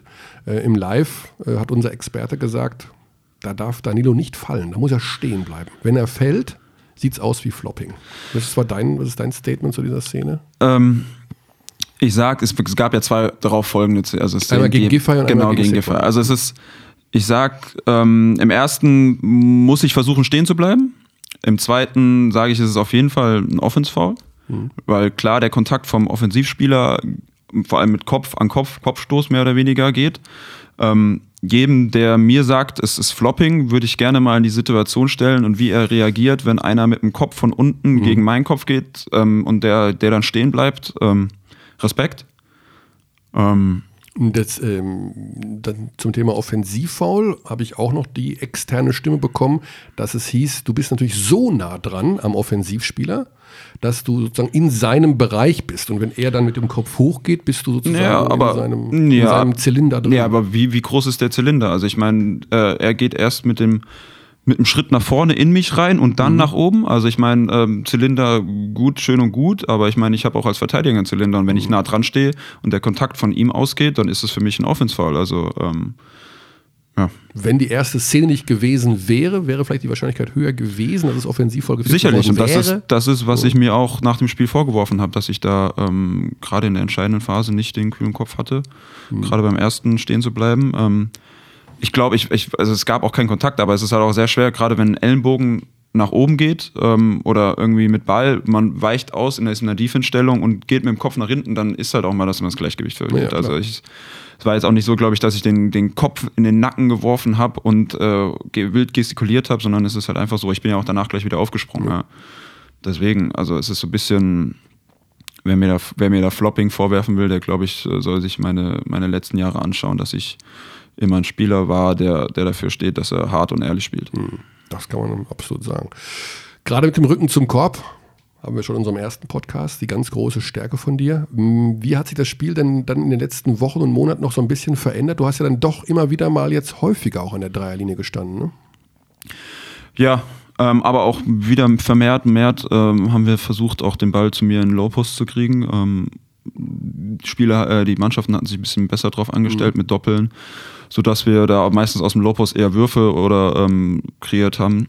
Ähm, aber ja, an der Dreierlinie und mittlerweile ein bisschen mehr Selbstvertrauen und einfach auch ja, ja ohne, ohne zu zögern. Lassen, ja, also ohne, ohne zu zögern. Ja, ja, ich glaube, es ist in den letzten Wochen ein bisschen sicherer geworden, vielseitiger geworden und dann ist es natürlich auch variabler für die Mannschaft, wenn ich auch mal von draußen ein, einstreue. Und es bleibt mehr Platz für die anderen. Auch das, finde ich, hat man hin und wieder gemerkt. Ähm, als sie dann gemerkt haben, okay, du schmeißt den auch äh, schneller weg jetzt oder wirfst einfach auf den Korb, dann war da mehr Platz in der Mitte. Ja. Dann gab es die Cuts.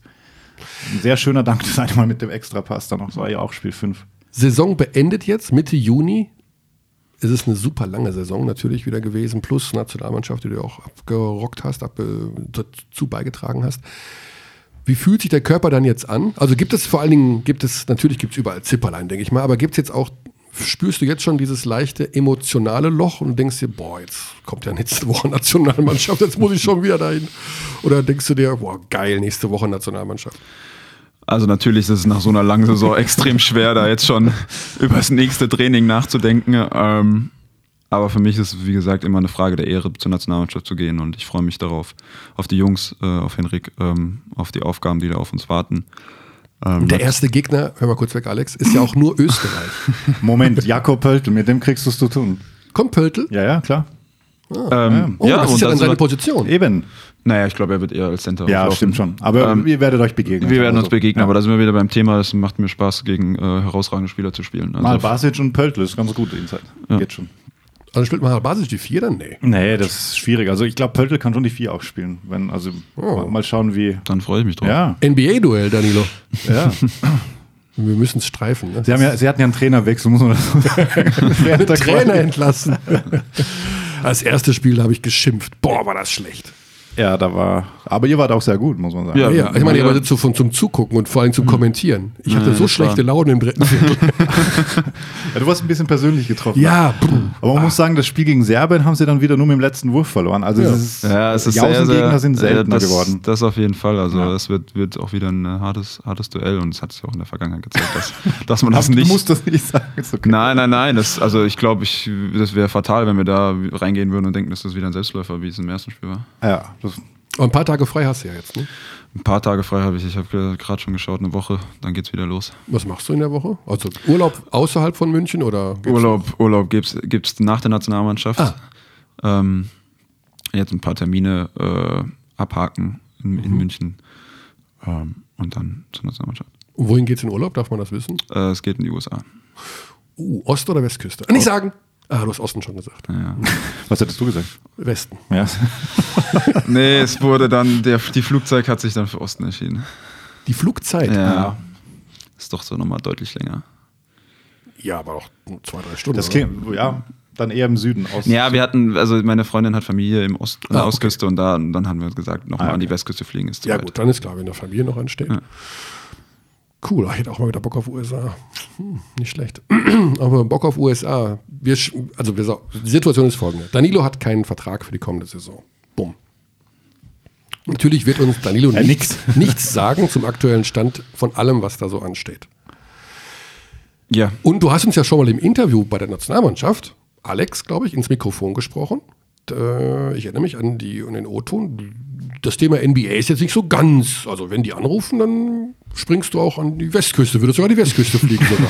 Trotz längerer Flugzeit. ich glaube, aber ich glaube, das geht für jeden Profi-Basketballer, wenn da äh, der Anruf kommen würde, Ja. dass man sich da sofort oder Aber sowas wie Summer League und sowas steht dann nicht an. Äh, Summer League steht, steht nicht an, nee. Ich meine, man muss ja auch dazu sagen, eure Situation, oder ja, du hast keinen Vertrag, aber dein Verein spielt nächste Saison Euroleague. Das ist ja auch ein Faktor. Also, das, äh, du weißt, du spielst im hö höchsten europäischen Wettbewerb. Auf jeden Fall. Also ich sage ja immer, ich will mich stetig verbessern, stetig ähm, neue Herausforderungen haben. Ähm, deswegen ist, ist, ist war Euroleague ähm, vor der Saison mein Ziel, nächstes Jahr zu spielen. Und ich habe auch schon gesagt, ähm, wenn es mit München klappt, wäre es natürlich auch hm, schön. Mhm.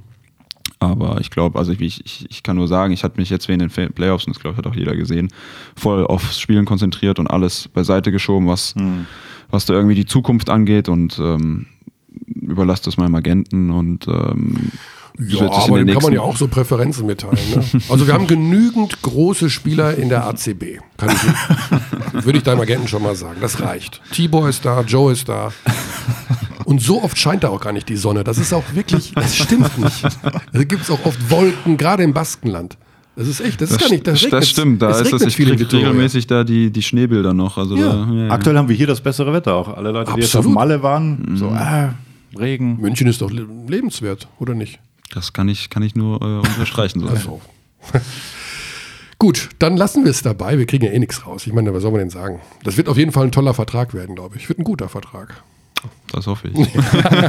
Du bist jetzt 26? genau. Ja, das ist, dann hast du jetzt einen Dreijahresvertrag mit bis 29. Und dann kommt der Geile, der richtig Geile nochmal. War schon gut. Also, gute Phase jedenfalls. Gutes Alter, um MVP der Finalserie zu werden, würde ich mal so sagen. Kommt nochmal eine Null hinten dran. Gut, Nationalmannschaft haben wir abgehakt. Nächstes Jahr Spieler Euroleague oder, ja, ich glaube schon. NBA nicht. Hast du NBA Finals verfolgt? Ähm, live habe ich nichts gesehen, aber mir die Highlights und Ergebnisse natürlich alle Ah, okay. angeschaut. Lieblingsspieler? Ich Lieblingsspieler. Ich, ich ziehe immer meinen Hut für LeBron, muss ich sagen. Also Ja, wie ne? er, Muss man trotzdem, ja, total. wie er, ich habe auch gesagt, also eigentlich hätte er es auch verdient gehabt, als verlierende Mannschaft MVP zu werden. Tough bei einem Sweep natürlich. Tough bei einem Sweep, aber wie er die Mannschaft bis in die Finals getragen hat, also ich glaube, das hat bisher noch nie jemand so gemacht Ja. und äh, deswegen Hut ab vor der Leistung. Ja, genau. Du hast in unserem ersten Podcast schon mal gesagt, dass du wahnsinnig viel trainierst. Also wirklich vielleicht mehr als andere, dass man dich, dass sogar Djordjevic dich aus der Halle jagen wollte. So, jetzt geh mal nach Hause. Ich denke, da hat man es geschafft, wenn ein serbischer Trainer sagt, jetzt geh mal nach Hause, du hast genug trainiert. Ähm, bleibt das so? Also ist das tatsächlich auch immer dein Anspruch, so Nowitzki-like zu sagen, immer arbeiten, muss immer arbeiten? Das wird sich nie ändern. Also ähm, ich werde immer freie Zeit, freie Morgende nutzen, um in der Halle zu sein. Ähm, natürlich ist das, muss man immer abwägen, auch klar mit einer, mit einer Rolle im Team, mit Spielzeit und auf seinen Körper hören. Aber ich werde immer jemand sein, der extra in der Halle ist, extra wirft nach dem Training, extra in den Kraftraum geht, ähm, weil ich mir das Ziel gesetzt habe, äh, mich jedes Jahr zu verbessern. Und das geht nur mit Training. Ja. War da der Wurf tatsächlich auch ein Fokus dann jetzt im, im, im letzten Jahr? Oder bleibt einer?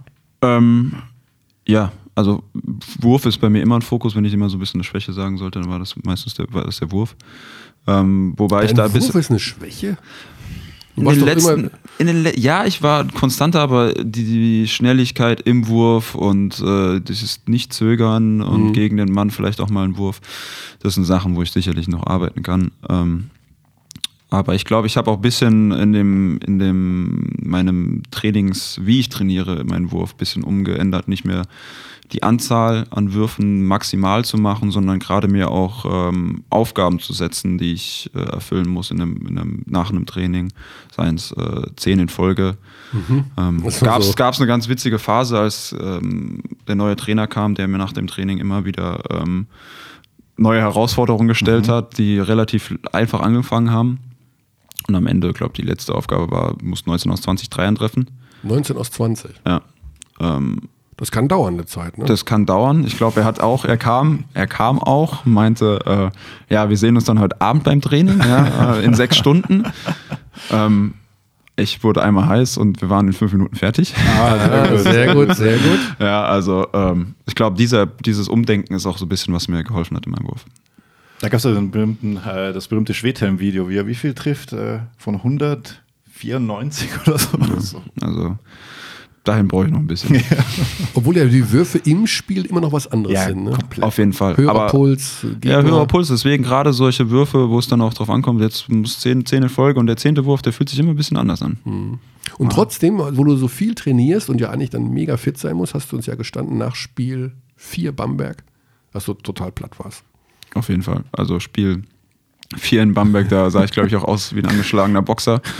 Danach ähm, die, die Temperaturen in der Halle, dann wirklich dieser Kampf, sich da wieder ranzukämpfen. Ähm, das war schon sehr, sehr ähm, kräftezehrend, aber hat sich gelohnt. Jetzt hast du ja die letzten zwei Jahre tatsächlich diesen Schritt gemacht. Jetzt bist du, wir haben im, immer wieder gesagt in unseren Berichten, der beste deutsche Basketballer in der BBL. Merkst du das jetzt auch so ein bisschen, also in irgendeiner Form? Also bekommst du mehr, wollen Leute mehr Selfies mit dir machen? Wirst du Er wird gedoppelt. häufiger anerkannt, äh, erkannt auf der Straße? Wirst du häufiger, wirst du anders verteidigt? Äh, bekommst du auch mehr, ja, ich will nicht sagen Hass oder sowas, aber mehr so, ja, wirst du einfach mehr wahrgenommen an sich, in jeder Hinsicht. mehr wahrgenommen auf jeden Fall. Ich habe immer gesagt, ich war ja ein Spieler, der ein bisschen unterm Radar geflogen Ja. ist, gerade im Vergleich mit, mit den anderen Spielern auf meiner Position, ähm, die in Deutschland davor die bis letztes Jahr gespielt haben. Ähm, klar kriege ich jetzt dadurch auch mehr Aufmerksamkeit, dass sie nicht mehr da sind. Ähm, Wer war das jetzt? Maxi und Daniel. Maxi und Daniel. Gerade die. Stimmt, die vier, ja, die wurden immer als Obwohl Maxi genannt. auch immer relativ ruhig so durch. Ja, also ruhig, aber geht, natürlich auch schon früh als sehr großes Talent, was er, Ja, ja, was klar. er ist, äh, natürlich auch viel Aufmerksamkeit bekommen hat. Und da war ich meistens dann immer so ein bisschen die Nummer drei in der Öffentlichkeit mit eigentlich ähnlichen Statistiken. Und, Ach so. Äh, Du- ja die fancy Dunks und Blocks. Genau, Du das wärst, war. auch, du wärst auch gerne der nächste Dirk Nowitzki gewesen. Ähm, Das, das lassen wir jetzt mal im Raum stehen. ähm, Wenn Tim Olbrecht der nächste Dirk Nowitzki sein kann, dann will ich es auch sein. nee, ich sag ja, das ist auch mein, mein, mein ähm, Glück gewesen eigentlich, dass ich, glaube ich, so früh nicht äh, diesen Hype abbekommen habe und immer weiter gearbeitet habe. Weil wenn man anschaut, viele Talente, die früh zufrieden sind oder diesen Hype bekommen, arbeiten nicht weiter. Und ich glaube, das war, war ein Segen für mich, dass das, ähm, dass das nicht der Fall war. Und jetzt zahlt sich's aus. Darum ist die Grundschule so gut bei dir. Mit Rücken zum Korb. Das ist es, also immer. Ja. Da, In Ruhe. Ich habe auch gerade, also nach dem, nach der, nach dem Sieg hat mir Go- Gordon Herbert auch geschrieben und ähm, Oh. jedes Mal, wenn ich, wenn ich mit ihm schreibe oder mit Klaus Pervers ähm, uns sehen, bedanke ich mich eigentlich jedes Mal, dafür, wie viel Zeit und Arbeit sie in mich investiert haben. Klaus vor allen Dingen, glaube ich, ne? Ja, also Klaus vor allem, aber auch Gordi. Ähm, wirklich da extrem viel die fünf Jahre in Frankfurt mit mir gemacht haben. Mhm. Tibor hat uns erzählt, dass Philipp Köchling ihm den Freiwurf beigebracht hat. Ach. Mhm. Weißt du es noch? Hat, hat Philipp auch bei dir in deinem Wurf was verändert? Also ich schieße nach dem Training, ähm, verändert nicht, aber ich schieße mit ihm nach dem Training immer Ja. und auch mal immer wieder so, dass er mir ein paar Aufgaben reinstreut und so. Okay. Also, jetzt gibt es noch eine Sache, die du noch verbessern willst. Das hast du an einem Wurf gearbeitet. Was kommt jetzt in der als nächstes Ziel? Also es klingt alles so zielorientiert. Ne? Dann mache ich das, dann mache ich 19 aus 20, dann ist mein Wurf gut und dann ich, arbeite ich an der Schnelligkeit, Release. Ähm, ja. Jetzt da kommt- Ja, ich werde weiter an meinem Wurf arbeiten, Schnelligkeit, wie ich gesagt habe. Ich glaube, vielleicht noch die, Kontine äh, die Komponente Pull-Up vielleicht ins Spiel irgendwie reinzubringen, dass man das noch aus dem Closeout attackieren oder so. Eine Sache fällt mir auf, Danilo. Im, mit dem Rücken zum Korb. Du schiebst wirklich auch recht, wirklich sehr, sehr stämmige Spieler weg. Ich will nicht sagen, dass du nicht stämmig bist. Also du bist ja kräftiger 2,8 Meter Bursche. Aber irgendwie wirkst du jetzt nicht so wie so ein Bulle.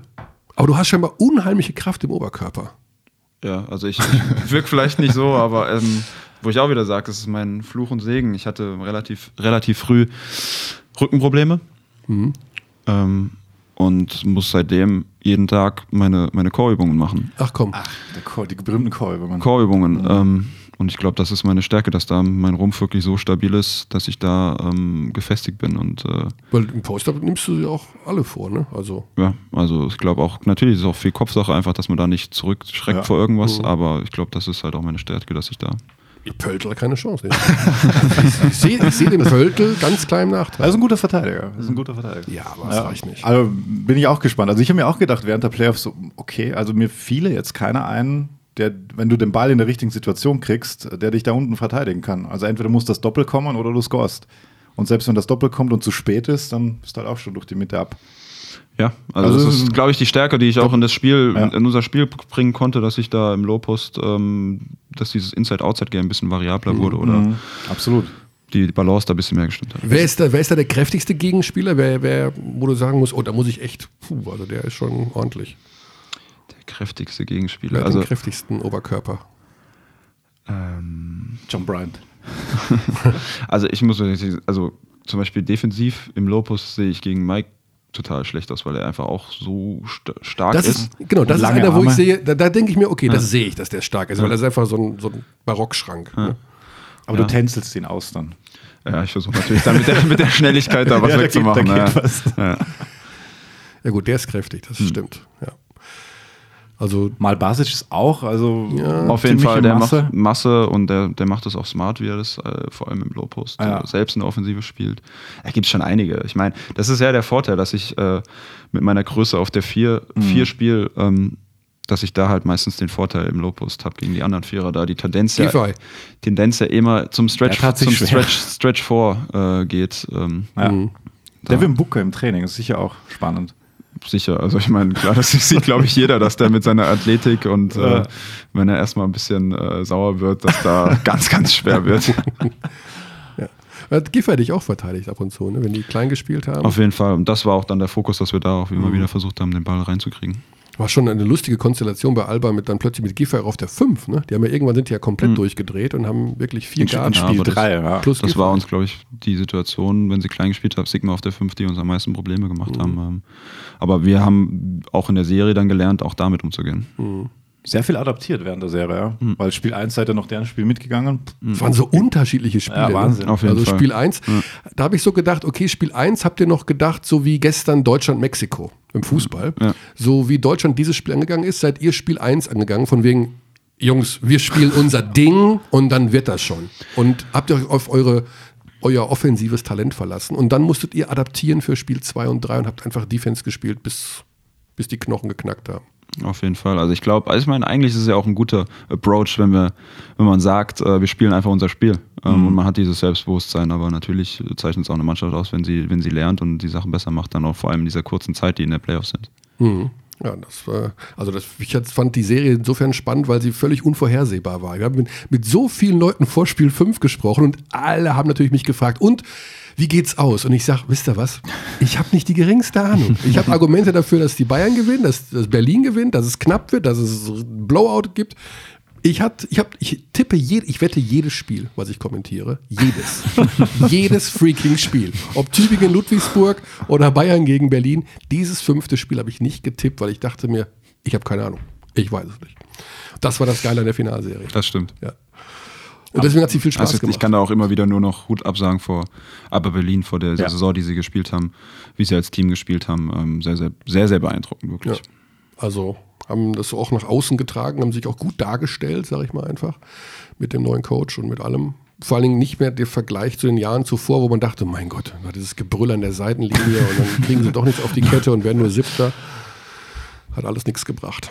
Gut, Danilo, dann wollen wir dich auch in, den, in die freie Zeit dieses Montags entlassen. Ich könnte euch noch eine kleine Trivia stellen. Wir können auch Passend. zusammen, wir können auch zusammen noch jemanden anrufen. Wollen wir das? Ach Wir- so, ja, wir ich sind weiß, ja, ich weiß. Wir weiß, sind ja am. Ende, ist ja unser letzter Podcast in dieser Saison. Und du bist dabei. Wir können noch. Ich stelle dir mal eine kurze Frage, Ja. die, ist, die ist relativ einfach, weil ich habe den Live-Kommentar nicht gehört, ob ihr sie da schon äh, ge geklärt habt. Finals MVP 17, 18, deutscher Spieler, aber welcher war? Es gab noch einen anderen deutschen Spieler, seit der Finals MVP vergeben wird. Jetzt wieder wer, wer war das denn? ein deutscher Finals. Kann ich antworten? Ja, klar. Äh, Anton. Ja, klar. 2012, 2013. Das ging aber. Ganz einfach. Ja. Ich wusste es auch nicht und es haben mir viele gesagt, du bist der zweite deutsche Spieler aller komm. Zeiten. Ja. Und dann äh, hat mir ein Freund geschrieben, ja, Anton war es. Anton war es 2012, 2013, also bei der Meisterschaft 2013. Er war aber nicht Playoff-Topscorer in dem Jahr bei Bamberg. Wer war das denn?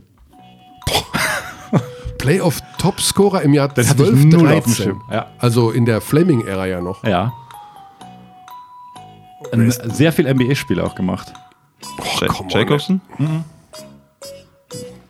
Ah, Brian, Ro Brian, äh, Brian? Roberts? Brian Roberts? Europäer. Mit Europäer. NBA Ah, vergangen. Nachbar. Ja, richtig, richtig. Oh, so stark. Du bist so ja ein richtiger. Trivia-Gott. Ja. Aber ich habe ja auch dreimal geraten, eigentlich wäre ich ja schon längst raus. kennst, kennst du dich so auch mit, mit Basketball-Historie? ja, also, Wirkt schon so. ja, Hättest du einigermaßen. Also ich meine, das sind ja auch die, die dominanten Teams in, in, äh, in Deutschland gewesen. Hättest du auch unsere Trivia der Woche, wir haben verlosen immer ein Abo die Woche von der besten Zeitung der Welt, der Big, ähm, beantworten können, wer der Zeitnehmer war beim Olympischen Finale 1972 im Audidom damals. UdSSR gegen USA. Auf gar keinen Fall. Aber du kennst das Spiel, du kennst die Hintergründe dieses Ich kenne das. Spiel und alles, ja. Das war drei Sekunden am Ja, Ende ja. geklaut, die Russen Ja. nochmal Einwurf. Der Zeitnehmer war Sepp Blatter. Ach krass. Heiß, ne? Der war damals Damals, damals schon. Damals schon involviert. Wenn es Ärger gab, war er schon dabei. Damals schon kommen die drei Sekunden, hier habt ihr sie, zack. Ja, der Hintergrund ist anscheinend, dass er für diesen Uhrenhersteller Longines ähm, gearbeitet hat und deswegen da irgendwie am Ach, krass. Zeitnehmerputsch Ja. saß. Ja, Das, äh, das ist äh, interessant. So, wir- lernt nie aus. Wir haben wenig über Fußball Wir, gesprochen. werden, wir müssen noch den, den, während ich unseren Gast anrufe, den letzten, dann ist auch Danilo entlassen, wir holen noch den dazu, auch Trivia für Danilo. Den Sportreporter, der dieses Jahr zum ersten Mal nach 30 Jahren kein Basketball kommentiert hat. Er ist relativ Aber er bekannt. kommt nicht drauf, das will Buschi gleich sagen. Buschi ist Buschi. Habe ich mir fast gedacht.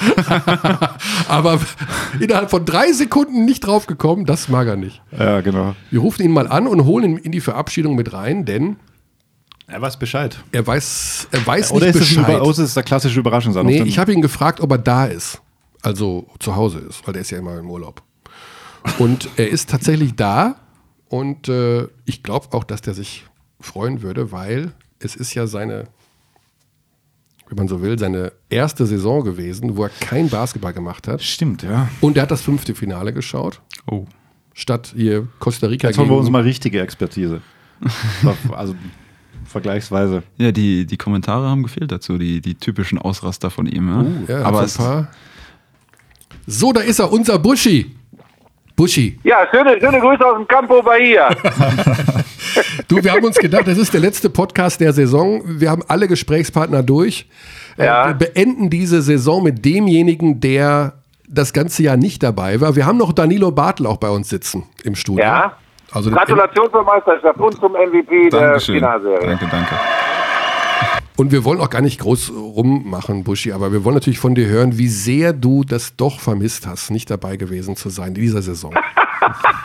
Sag doch mal ehrlich, dieser ganze Ninja Warrior Kram und dieser ganze Ja. Sky Fußball Mainz Ja. gegen Hoffenheim ist der Konferenz, das ist doch nix gegen Spiel 5 Bayern gegen, gegen Berlin. Nein, aber es ist ja einfach so, dass man sich bei der Telekom entschieden hat, äh, die Qualität voranzuschicken. Und da hat man gesagt, der Körner ist die Nummer eins am Mikrofon in Deutschland. Ich sehe es genauso. Und ähm, dann habe ich gesagt, okay, dann muss ich mich zurückziehen. Das war, das war der Grund. Das ich war- habe aber das natürlich, ihr werdet es nicht glauben, ich habe das intensiv verfolgt, ähm, vor allem die Playoffs. Ähm, und mir ist wenig aufgefallen im, im, also im Bereich der Berichterstattung, als ich hätte kritisieren wollen. Muss ich wirklich sagen, habt ihr sehr schön gemacht. Was ist dir bei Danilo aufgefallen? Wir haben im Laufe der Saison immer Ah, ich, muss, ich, muss was sagen, ich muss was sagen, ich muss was Ja. sagen, was ihm nicht gefallen wird. Und deshalb ist er wahrscheinlich, gehört er zu den äh, Hunderttausenden von Basketballfans, die froh sind, dass ich nicht mehr mein Unwesen treibe. Ähm, wenn ich ihm einen Tipp mitgeben darf, er hat so geile Playoffs und vor allem eine geile Finalserie gespielt. Dieses theatralische zu Boden gehen, überlass es den Fußballern, Danilo. Lass es. Brauchst du nicht. ähm, Wir haben schon drüber haben wir gesprochen. schon drüber gesprochen, ja. ähm, Okay. Danilo, erklärst du es dem Buschi, was speziell bei der zweiten Szene gegen Luxemburg Ich habe ich hab auch schon eingestanden, ja, erste Mal muss ich auf jeden Fall stehen bleiben oder versuchen stehen zu bleiben. Ja. Aber ich habe schon gesagt, jedem möchte ich in die Situation gehen und wenn er den, den Kopfstoß von unten bekommt in der Defense-Situation, dass man das gleichvöllig verliert. Eben. Und ich sage immer wieder, wer, wer mich kennt und die letzten Jahre verfolgt hat, der weiß, dass ich ein ehrlicher und harter Spieler bin und das, das kein Okay. äh, ja, äh, pass auf, du sollst ja, auch, Floppen du war. sollst ja jetzt auch nicht da irgendwie so, ein- so, so, so, so, ein- so ein Stigma bekommen oder so. Das wäre das wär Nee. auch total unfair. Ähm, auf viel niedrigerem Niveau ist es mir mal passiert, dass ich immer provoziert bin von jemandem und dem habe ich anschließend eine Ohrfeige gegeben und bin für fünf Spiele gesperrt worden. Also von daher Du hast ihm eine Ohrfeige auch. gegeben. Kann man, kann, man dich so, kann man dich so leicht provozieren, Buschi? Das wäre mir jetzt neu. Früher, heute nicht mehr. Bin altersmilde geworden. Aber du musst doch sagen, was Danilo gut gemacht hat. Das war ja das. Äh, Er, er, ist Ja, Er ist, der beste, er ist der beste deutsche Spieler in der BBL.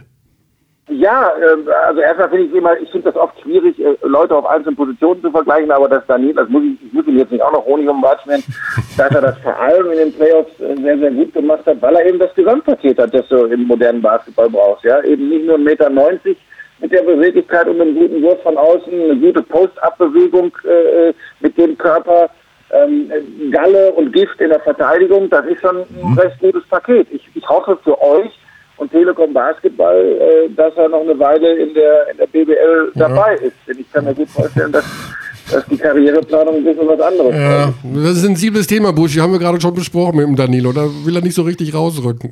Ja, dann, dann müsst ihr mich auch. aber nicht dazuschalten. Wenn er mir erzählt, äh, dürft ihr nicht drüber reden und habt Nein. schon gesprochen und so, ja, dann könnt ihr meinen Schuh aufblasen. Ja, du bist ja wirklich schnell zu provozieren. Das ist ja Wahnsinn. wann, äh, wann geht's in Urlaub, Buschi?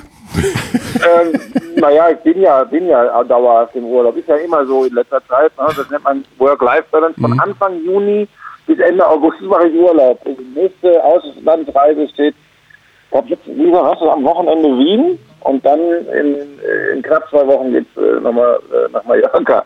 Und dann kommt noch, dann kommt noch äh, Kreta und dann kommt, glaube ich, noch Teneriffa. Okay, Danilo. Ich glaube, du hast den Dann falschen, dann aber auch alle Inseln abgehakt. Augen auf bei der Berufswahl, Danilo. ich glaube, du hast den falschen Beruf gewählt. Ja, aber ich, also ich, drei Wochen dieses Jahr Urlaub, so viel hatte ich noch nie in meinem Leben. Ach komm. Ja. Siehst du? hat, er, gar- hat er denn gar nichts verraten, wie es für ihn weitergeht? Hat er gar nichts gesagt? Nee, haut nichts raus. Nee. Also ich glaube, er möchte gerne Euroleague spielen, aber wenn die NBA anruft, dann geht er auch hin. Puh, also wird schwer. Ich weiß es nicht. Ist ja, ist ja auch nicht einfach äh, und äh, auch nachvollziehbar. Ja, nach ist so doch einer klar. Saison. Buschi, dann Das war schon alles. ja, ich, ich dachte, ich wollte einfach, dass äh, wir wollten einfach, dass du unser letzter Gesprächspartner bist dem Podcast in dieser Saison. So einfach, um es Darf rund zu noch, machen. darf ich dir noch was sagen? Ja, natürlich.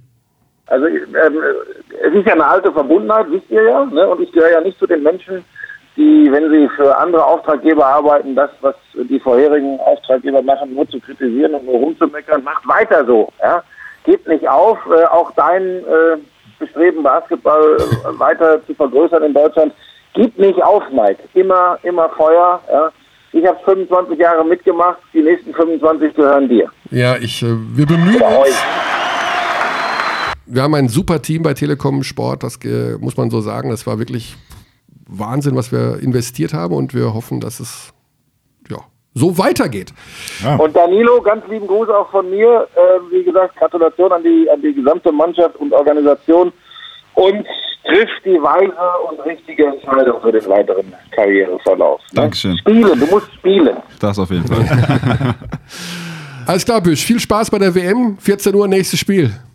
Ja, ja, ja, ich weiß. Und das, das ist übrigens jetzt tatsächlich von, von großer Bedeutung, Schweden gegen Schweden, Südkorea. Südkorea, ne? genau. Also das ist tatsächlich so, wenn die Schweden das hoch gewinnen, dann ist, äh, ich glaube, dann wird der nationale Notstand in Deutschland ausgerufen. Und Aber das macht übrigens spannend. Ne? Ich, bin, ich bin voll drin im Thema. Ich habe Spaß an der Geschichte im Moment. ja, es, das ist gut so. Ich bin nicht so richtig im WM-Fieber, aber das. Ja, du hast aber auch gar keine Ahnung vom Fußball. Von daher ist ganz gut, wenn du dich nicht äußerst. Also das ist schon in Ordnung. Ja, ich bin ja froh, dass du Ahnung vom Fußball hast. Dafür habe ich keine vom Basketball. So, macht jetzt weiter. Äh, ganz liebe Grüße und äh, habt die wilde Fahrt. Danke dir für deine Zeit, Büsch. Auf bald. Mach's gut. Ciao. Ciao. ciao, ciao. So, das Ja. war der Wahnsinnige. Nochmal zum Abschluss. Danilo, jetzt wirst du entlassen in deinen Kurzurlaub. Dass, Dankeschön. dass du alle Termine richtig auf die Kette bekommst. Und nächste Woche sehen wir uns in Braunschweig. Nächste Genau. Woche ist das schon. Ja, Ende nächster Woche. Freitag. Das geht so schnell. Schlag auf Schlag, immer, weit, immer weiter. Immer weiter, immer weiter. Und dann drei Wochen Urlaub. Wo geht's nochmal hin? Ostküste. Ostküste. Ist auch, wo, wo ist am schönsten der Ostküste? Ich war noch nie in Boston. Miami. Miami ist, ach, Miami ist, Also schon okay. Miami ist schön, aber es ist auch so ein bisschen, Ach, bisschen rumgammeln South Ja. Beach. Kann ich empfehlen.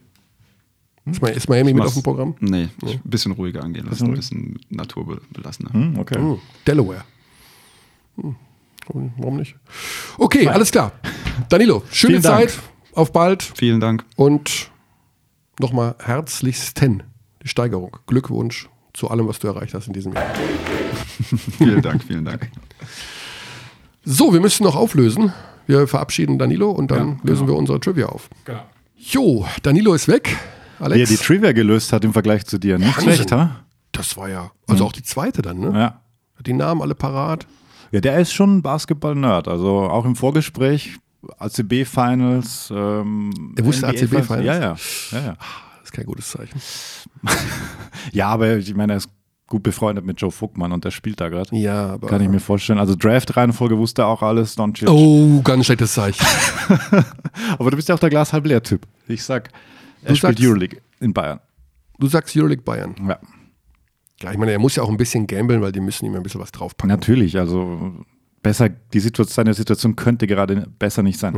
Du musst ja alles offen lassen, bis die Bayern sagen, hier komm, hasse die. Du weißt Kohle. nie, ob da ein Spanier daherkommt oder ein Fener oder ein. Man weiß es nicht. Man weiß es nicht. Aber er hat, glaube ich, noch keine Familie und dann reist man auch gerne, weißt du, und dann gehst du noch mal in die Sonne und dann kommt irgend so ein schwindeliger Typ und sagt, hier ist auch schön. Ja, Eine neue Zufallszahl zwischen 1 und 91 generieren Drei- lassen. 93. 93. Oh, Ja, 93. Es kamen noch zwei rein, nachdem ich schon. Das heißt, jetzt generiere ich die Zufallszahl, Alex, Tu es. für unsere Trivia. Wer bekommt das Jahresabo der Zeitschrift Big? Und die Zufallszahl ist 37. Scheiße. okay, das, jetzt muss ich schnell erzählen. Sieben, der 37. von unten. Also das ist einer, der wirklich mittendrin geantwortet hat. Ja, absolut. So. Das kann natürlich sein, dass wir da raus. So, okay. Aber 93 richtige Antworten. Das heißt, die, der Zuspruch zu unserer Trivia ist sozusagen explosionsartig gestiegen. Wir machen heute keine, das schon mal zur Info, weil es ist ja der letzte Podcast und das ist Quatsch. Also bevor wir da bis September jetzt hier rumwarten, werden wir dann in der neuen Saison zu unserem neuen Neustart dann wieder von vorne beginnen. Aber heute lassen wir die Trivia-Frage weg. Ich glaube, dass Alex kurz davor ist, bis 37 gezählt zu Eine haben. Dame hat gewonnen. Oh! Und zwar Michaela Edelmann. Michaela Edelmann. Herzlichen Glückwunsch. Hat sie noch was dazu geschrieben? dass sie da noch gar nicht auf der Welt war. Ähm, und sie schreibt, der arme Herr Blatt, an seiner Stelle wäre ich wirklich nicht gerne gewesen.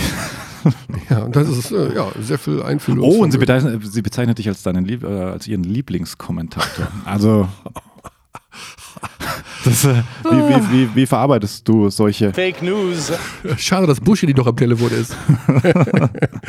Nee, alles gut, wunderbar. Herzlichen Glückwunsch natürlich von dieser Stelle. Und damit sind wir am Ende eines Einer eines langen Informa- Saison. Eines, einer langen Saison, eines Informations-Overkills nochmal hier in unserer letzten Ausgabe mit Bamberg, mit Bayern und mit der Trivia. Was war eigentlich los am Bahnsteig neulich? Als wir aus Berlin zurückgefahren sind nach Spiel 4. Was kommt jetzt? Was, was genau kommt jetzt? Naja, Setze keine Geschichten in die Welt, die nicht der Wahrheit entsprechen. Denn du weißt, es ist ein langer Sommer, diese Geschichten können sich verselbstständigen und können zu unangenehmen, unangenehmsten. also du, du bist ja mein Zugfahrervorbild und wir sind mit dem Zug aus Berlin zurückgefahren. das ist korrekt. Und ähm, sie haben den Zug getauscht. Unseren Zug zurück Richtung München. Korrekt. Ja. Da stand plötzlich ein kleinerer Zug da. Auch das ist richtig. Ja. Es gab zu wenig Sitzplätze. Das ist richtig. Ja. Als wir das festgestellt haben, hast du gesagt, Wir sind alle in den Zug wir sind eingestiegen. alle in den Zug zu eingestiegen. viert. Genau, zu viert. Und stellten fest, also die Reservierung haben ja keine Gültigkeit. Wer Ja. zuerst sitzt, sitzt zuerst. Und es war alles voll. es war alles voll. Ja, so, genau. jetzt gehe ich raus. Genau. Ich sehe Aus dich dem Zug. aus. Ich war noch im Zug. Du bist schon am Bahnsteig. Ja.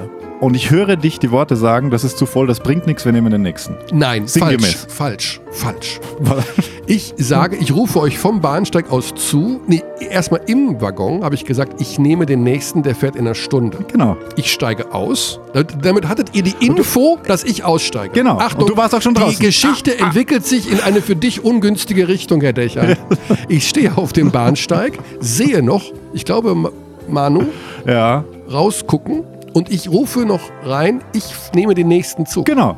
So, Manu sagt okay oder wie auch immer und bleibt ich ich habe das ja auch gehört. Ihr, ihr bleibt im Zug drin. Nee, ich habe das gehört. Achtung, jetzt kommt der entscheidende Part. Ja. Ich stehe alleine auf dem Bahnsteig. Alle Menschen sind in diesen Zug eingestiegen und haben dann doch irgendwie entschieden, auch wenn sie stehen müssen, sie bleiben in diesem Zug. Nun denke ich, ohne meine Jungs will ich eigentlich doch nicht fahren. Vielleicht ergibt sich ja irgendwas. Und gehe an den Ach, du dachtest, wir bleiben. Na, Für mich war klar, ihr bleibt im Zug. Ist ja klar, weil ihr habt euch ja nicht rausbewegt. Ihr wusst, ihr hattet die Info, doppelte Info von mir, dass ich nicht fahre. Ihr bleibt im Zug. Dann, Aber an, jetzt kommt die entscheidende Phase. Ich gehe Ja. in den Waggon ganz links, erster Klasse, und sehe, dass da keiner steht. Alle sitzen Hm. und denke mir, okay, der ist vielleicht doch nicht so voll und gehe rein durch die Tür und der aller, aller, allererste Sitz rechts neben der Tür ist frei. Ja, der, Mann, der Mann, der am Tisch gegenüber sitzt, sagt zu mir, Sie haben gerade den Sechser im Lotto getroffen. ich sage, okay, ich setze mich erstmal hin damit ich da mal sitze. Und war hundertprozentig sicher, dass ihr vorne irgendwo im Zug seid. Naja, das war natürlich dann so, dass du als mein Zugfahrervorbild das gesagt hast. Ich, okay, der Körner, der muss recht haben. Ähm, das bringt nichts, in diesem Zug zu bleiben. Ich gehe raus, entferne mich dann auch, weil ich tele telefoniert habe, äh, kurz, kurzfristig von der Gruppe. Ähm, Was ein Fehler ist, man muss sich dann auf, darauf konzentrieren, was gerade stattfindet. Ja, danke für den Hinweis, Herr Zugfahrer, Herr Verkehrsminister. Aber äh, als ich dann wieder zu meine Leute finde und irgendwann so, wo ist eigentlich Körny? So, ja, der sitzt im Zug um 9.30 Uhr. So, Wie Ja. von Zauberhand warst du, warst du wieder im Zug, weil ich nicht gesehen habe, dass du wieder rein bist. Also das war. Also es war nicht, um euch eins auszuwischen. Ich ich, wollte das eigentlich mit euch fahren Ja. und dachte mir, jetzt sitze ich da und jetzt werden die Jungs schon irgendwo... Es kam auch irgendwann eine SMS, ich bin schon seit zwei Stunden in München. Also gewisse Schadenfreude habe ich da schon. ja, es ist, halt, es ist eine lange Fahrt und irgendwann Ja. muss man ja mal... Man konnte übrigens auch nicht auf Toilette gehen. Die Toiletten waren kaputt. oh, das ist Deswegen hart. Habe ich Im ganzen Zug. Nee, also die ersten. Ja, bei euch vorne in der ersten Klasse. Ja, ich musste Mhm. nichts nachbezahlen übrigens. Ja. Schon erwähnt? ja, wir kamen zwei Stunden später an. auf Ja, ist doch nicht schlimm. Ist doch trotzdem ein schönes Gemeinschaftserlebnis gewesen Total. für euch. Mhm. Ich war alleine. Ich Ja. musste alleine da sitzen. Oh. Du hast sicher nicht Poker gespielt. So, das war die Saison 17, 18. Das Ach, war der ja. letzte Podcast-Abteilung Basketball. Wir Wir machen vielleicht noch eine Sonderausgabe nach der Nationalmannschaft. Das will ich zumindest offen halten. echt Haben wir ja gesagt. Hast du nicht so überrascht? vor oder nach der Nationalmannschaft. Danach. Okay. Dann haben wir ja frische Eindrücke. Wir schauen mal. Wir schauen mal. Sie werden sich über die Programmzeitschriften auf dem Laufenden halten, ob wir einen Podcast machen oder nicht. Ja. Vielen Dank für alle, die uns äh, zuhören, die uns schreiben. Ich werde auch versuchen, hin und wieder nochmal zurückzuschreiben. Das ging jetzt nicht so gut in den Playoffs, weil da fand dieses Finale statt, das uns doch ziemlich beschäftigt hat, nicht? Ja, auf jeden Fall. Ja. Ja, lieben Dank an alle. Wir haben viele positive Zuschriften bekommen, viel Lob von allen Seiten. Wir werden uns bemühen, im September so weiterzumachen und vielleicht haben wir bis dahin ja sogar Fortschritte gemacht bei der einen oder anderen Recherche. Ja, also das Thema Frido Frei wird immer Achtung. wieder angesprochen. Schwieriges Thema. Der Sommer ist lang, mal sehen, was passiert. Das ist ein schwieriges Thema. Bis dahin, gute Zeit. Gute Zeit. Guten Tag.